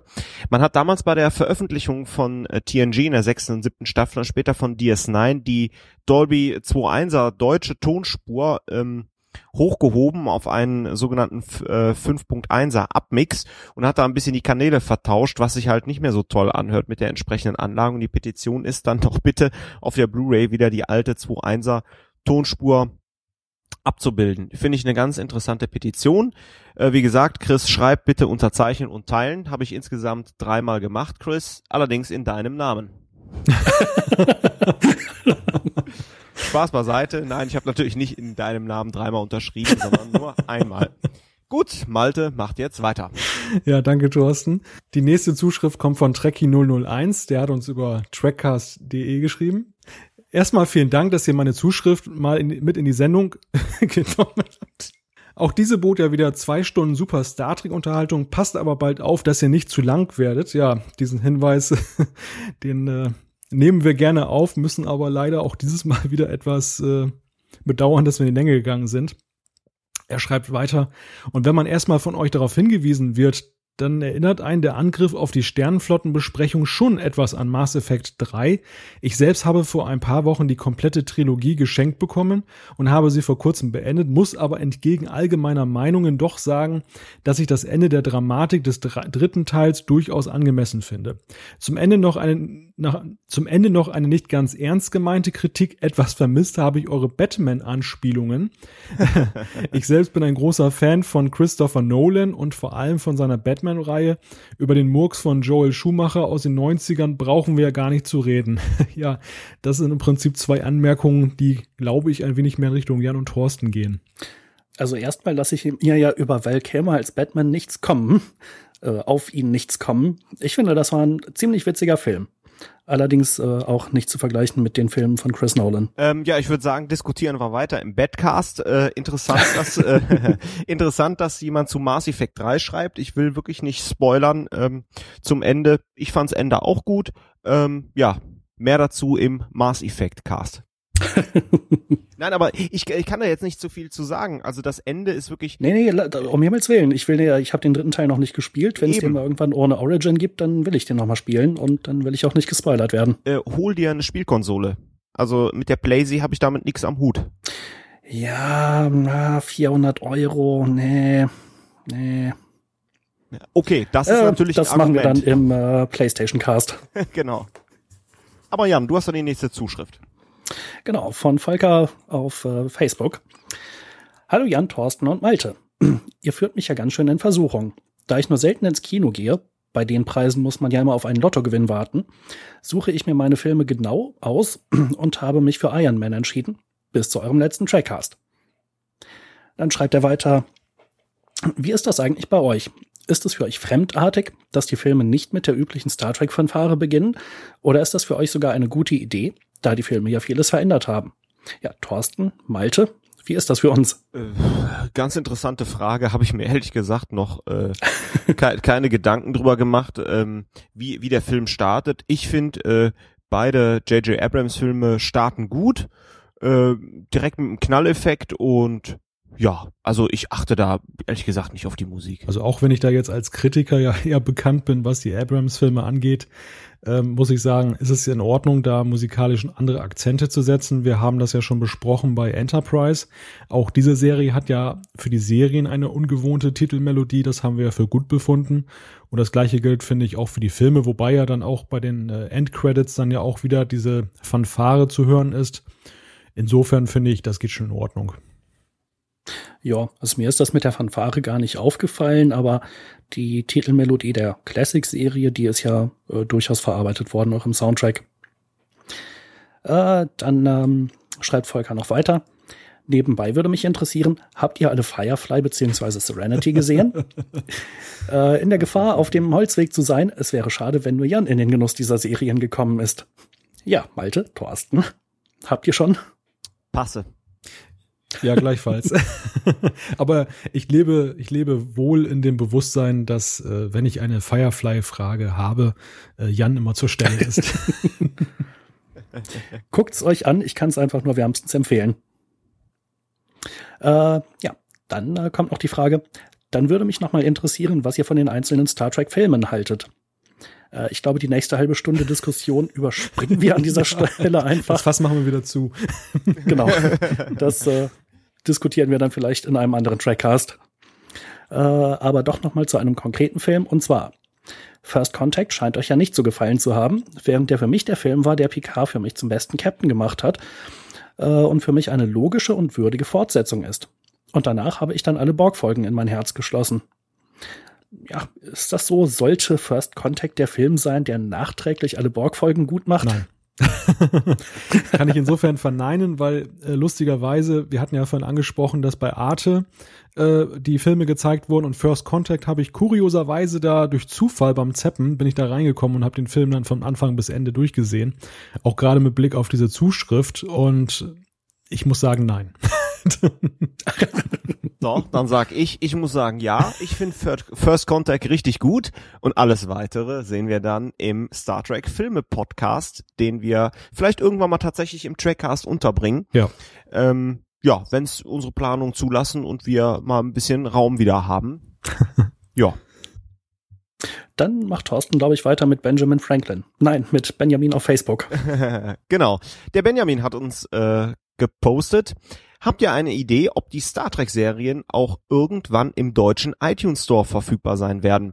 Ich habe dann mal geguckt. Ähm, ich habe leider, leider tatsächlich nur im englischen iTunes Store äh, die erste und zweite Season von TNG äh, in HD-Qualität allerdings gefunden für sage und schreibe 70 Dollar beziehungsweise 60 Dollar für die zweite Staffel oder 3 Dollar für die Einzelepisode aber auch da nichts gefunden, habe auch äh, nicht rausfinden können, ähm, ob das äh, demnächst im deutschen iTunes Store geplant ist. Also hier habe ich leider äh, schlechte Nachrichten erstmal, Benjamin. Ja, ganz allgemein kann man natürlich an diesem Thema mal wieder die Frage aufmachen, ähm, ob es ein weiser Schritt ist, diese ganze Sache nur auf Blu-ray zu veröffentlichen oder ob es nicht mittlerweile auch zeitgemäßer wäre, äh, eben auch diesen Vertriebsweg dann mitzunutzen. In den USA macht man das ja, hierzulande augenscheinlich nicht, wobei nicht klar ist, ob es nicht vielleicht doch noch gemacht wird. Ich finde es persönlich sehr schade, weil ich zum Beispiel auch ganz gerne die Folgen auf dem iPad angucken würde. Ähm, und mit der Blu-ray bin ich ja nun an einen Fernseher gefesselt, wo ich dann oder an einen Computer mit Blu-ray-Laufwerk. Aber äh, zum Beispiel Tablets scheiden ja eigentlich komplett aus. Es sei denn, man macht jetzt wirklich Verrenkungen, aber so weit wollte ich dann auch nicht gehen. Ja, also ich will die Diskussion nicht eskalieren, aber mir würde das auch sehr entgegenkommen, äh, wenn man das mal irgendwie äh, als Datei auf der Festplatte liegen hätte, schon allein, weil das Spulen da erheblich schneller gehen würde als mit diesen fürchterlichen Blu-rays. Also vielleicht habe ich da auch mal so einen schrottigen Player, aber das ist eine echte Quälerei, da irgendwie in der Folge hin und her zu spulen. Es dauert dann jedes Mal ein paar Sekunden, äh, bis der Player sich da überhaupt eingekriegt hat. Ja, es ist weiter zweiter Kaufgrund für die PlayStation, bis zu 30-fache Vorspulgeschwindigkeit. Aber ich glaube auch die PlayStation entbindet dich doch nicht davon, dass erstmal dieser lange Vorspann immer kommt vom Disk-Menü, oder? Äh, nicht immer. Also tatsächlich kann ich jetzt bei den TNG Blu-rays das ähm, Teile des Disk-Menüs überspielen. Äh, das klappt ganz gut, das klappt aber nicht bei jeder Blu-ray. Und deswegen, äh, ja, mache ich auch schon mal so, ich lege die Blu-ray rein und äh, mache mir dann noch was zu trinken, weil das dann erstmal ein bisschen was dauert. Ja, das äh, ist natürlich ein Argument gegen die PlayStation, denn für den PC gibt's Any-DVD. Ich glaube, Heise hat da mal irgendwann ein Verfahren gewonnen. Man darf das erwähnen, ohne dass man sofort in den Knast gesperrt wird. Any-DVD funktioniert hervorragend, reißt also den ganzen Kopierschutz darunter. Und äh, ich habe leider keine Menüs, was allerdings möglicherweise auch an meinem Player liegt. Das ist der VLC Media Player, der kommt mit Blu-ray-Menüs noch jedenfalls nicht klar. Ähm, dafür äh, ja, fällt halt auch dieses Ganze, hier kann man nicht weiterspulen und so weiter und irgendwelche blöden Intros, fällt alles weg. Ja, damit steht's noch 2 zu 1. Ich mach mal die nächste Zuschrift. Ähm, da hat der Christian geschrieben über trackcast.de. Es geht auch nochmal um Into Darkness und er merkt an, dass der Film eben nicht in 3D gedreht worden ist, obwohl er ja in 3D gezeigt wird. Und äh, er hat sich deswegen den Film auch in 2D angesehen. Er hat uns auch noch ein Zitat mitgeliefert, das aus der Internet Movie Database stammt. Ähm, darin steht, dass Paramount Pictures äh, Regisseur J.J. Abrams gebeten hatte, den Film in 3D zu drehen, aber Abrams, der wollte dann jedoch den Film lieber zweidimensional äh, drehen mit IMAX-Kameras. Und äh, als Kompromiss ist dann dabei herausgekommen, dass äh, das erste Mal in der Kinogeschichte dieser Film eben im IMAX-Format äh, gedreht wurde und hinterher in 3D konvertiert wurde in der Nachbearbeitung. Sehr interessant, wie ich finde. Durchaus. Ähm, also wir haben ja jetzt an dieser Stelle keine äh, konkreten Zuschriften zusammengetragen, aber äh, bei dem Feedback äh, zum Trackcast, da gab es halt auch wieder so ganz unterschiedliche Meinungen von, das war das beste 3D überhaupt aller Zeiten, besser als Avatar, äh, bis hin zu, Mann, das war ja so schlecht und die sollten sich mal ein Beispiel am Herrn der Ringe nehmen äh, oder am, äh, am Hobbit nehmen. Dann äh, mache ich doch mal weiter äh, mit einer Zuschrift von Marcel über Facebook. Und er schreibt, zum neuen Trackcast. So kontrovers war es wohl noch nie. Dadurch war der Trackcast noch besser als sonst. Eure Catchphrases sind wie immer amüsant. Die Dauer des Trackcasts ist aber noch ausbaufähig. Manchmal frage ich mich, warum ihr bei der Aufzeichnung kein Google benutzt, wenn es um Folgentitel oder ähnliches geht. Ich weiß gar nicht, was er will, tue ich doch. Es dauert nur manchmal ein bisschen. Ja, wobei ich muss dazu sagen, wenn ich hier Google anstrenge während der Aufzeichnung, also wir nehmen das ja nicht in einem Raum auf, sondern wir sitzen ja weit verteilt über das, äh, über das Bundesgebiet. Äh, Thorsten sagt ja mal dankenswerterweise, dass ich hier an der Nordsee sitze, in Wilhelmshaven. Äh, Jan sitzt in Hannover, Thorsten in Köln. Wir schalten uns hier für diesen Trackcast zusammen. Und ähm, das braucht dann schon ziemlich viel Bandbreite. Und ich habe hier das Phänomen, dass wenn ich dann noch Google bemühe oder gar irgendwelche multimedia-lastigen Seiten aufrufe während der Aufzeichnung, dass dann manchmal die Aufzeichnung etwas äh, bröckelt oder zumindest die Qualität nicht so gut ist. Deshalb versuche ich viel aus dem Gedächtnis zu leisten. Das ist vielleicht ein Grund, warum ich manchmal etwas Google-faul bin. Wobei aus, ja. auf der anderen Seite muss ich hier auch sagen, äh, klar, wir können natürlich äh, auch wenn wir ab und zu mal spontan sind, äh, direkt dann immer äh, Google bemühen. Wollen wir aber ganz bewusst nicht, um halt auch so ein bisschen Unterhaltungsfaktor zum einen in der Sendung zu haben und zum anderen auch mal zu zeigen, äh, dass Jan auch richtig fit ist und auch ohne Google einige Sachen äh, ähm, gut weiß. Und wenn ihr euch mal die ähm, ja, Historie der Trackcasts anguckt, wir haben damit ja auch schon die ein oder andere Zuschrift ähm, provoziert. Wenn ich hier an Terra Prime, das, das ist ja, das war ja ein Ding, was sich echt durch mehrere Trackcasts zog, bis wir das endlich mal korrigiert haben. äh, ja, erinnert euch? Da wollte der Malte ja. auch schön auf uns abwälzen. nee, Spaß beiseite jetzt. Ähm, und das sind dann so Sachen, äh, die das auch ein bisschen, ja, lebendiger machen. Und ganz ehrlich, wenn ihr im Gespräch seid, habt ihr ja auch nicht immer Google dabei. Ähm, von daher, ja, Ne, klar, können wir öfters benutzen, aber machen wir nicht so intensiv. Jo. Dann hatten wir jetzt an dieser Stelle noch eine Zuschrift, nämlich von Konstantin. Die hat Thorsten aber schon vorgezogen. Das ja. Fass haben wir, glaube ich, wieder zugemacht. Genau, die habe ich schon verarztet. Dann hätte ich jetzt statt einer Anekdote noch eine Frage, nämlich welcher Schauspieler führte in der Folge Datas Nachkomme zum ersten Mal Regie?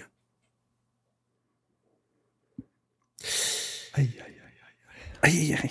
So ja, da muss ich doch mal überlegen. Dreimal. Schnell Google bemühen. Zu so später Stunde solche anspruchsvollen Fragen. Ich äh, tippe jetzt einfach mal äh, ins Blaue hinein und würde mal Jonathan Frakes sagen. Ah, Thorsten, was sagt Google? Äh, so schnell bin ich nicht. Ihr seht, da, so einfach ist das mit dem Google gar nicht hier. Dafür ist das Gespräch viel zu schnell. also ich hätte jetzt geraten mit Patrick Stewart, aber ist es wahrscheinlich nicht. Ich bin noch tatsächlich am Scrollen. Mensch, wo steht das denn hier? Hättest du mal den DSI-Episodenführer benutzt. Ja, hätte, hätte Fahrradkette. Ich habe jetzt einfach bei Google eingegeben, bin bei Memory Alpha gelandet, aber ja, hier komme ich ja Ja, gar das nicht mit klar. Problem ist, die haben so viele Informationen, es dauert länger als Google. DSI, Ja, DSI Jan, ist man schneller. löse, lö, Jan, lö- löse es doch bitte auf. Ja, Malte hat schon richtig geraten, es war Jonathan Frakes. Ah, mein Abend ist gerettet. Ihr habt euch doch abgesprochen, Geld gibt's später. genau. Ja, ich habe ich hab auf Jonathan Frakes getippt, weil er ja, ähm, glaube ich, bei vielen Gelegenheiten auch Regie geführt hat, unter anderem ja auch bei First Contact. Und ähm, insofern habe ich mir gedacht, dass er vielleicht früh angefangen hat damit während der Serie. Da war das ja mal richtig ein gelungener Schuss ins Blaue. Ja, genau. Also das war auf jeden Fall in TNG der erste Schauspieler, äh, aktive Schauspieler, der Regie geführt hat.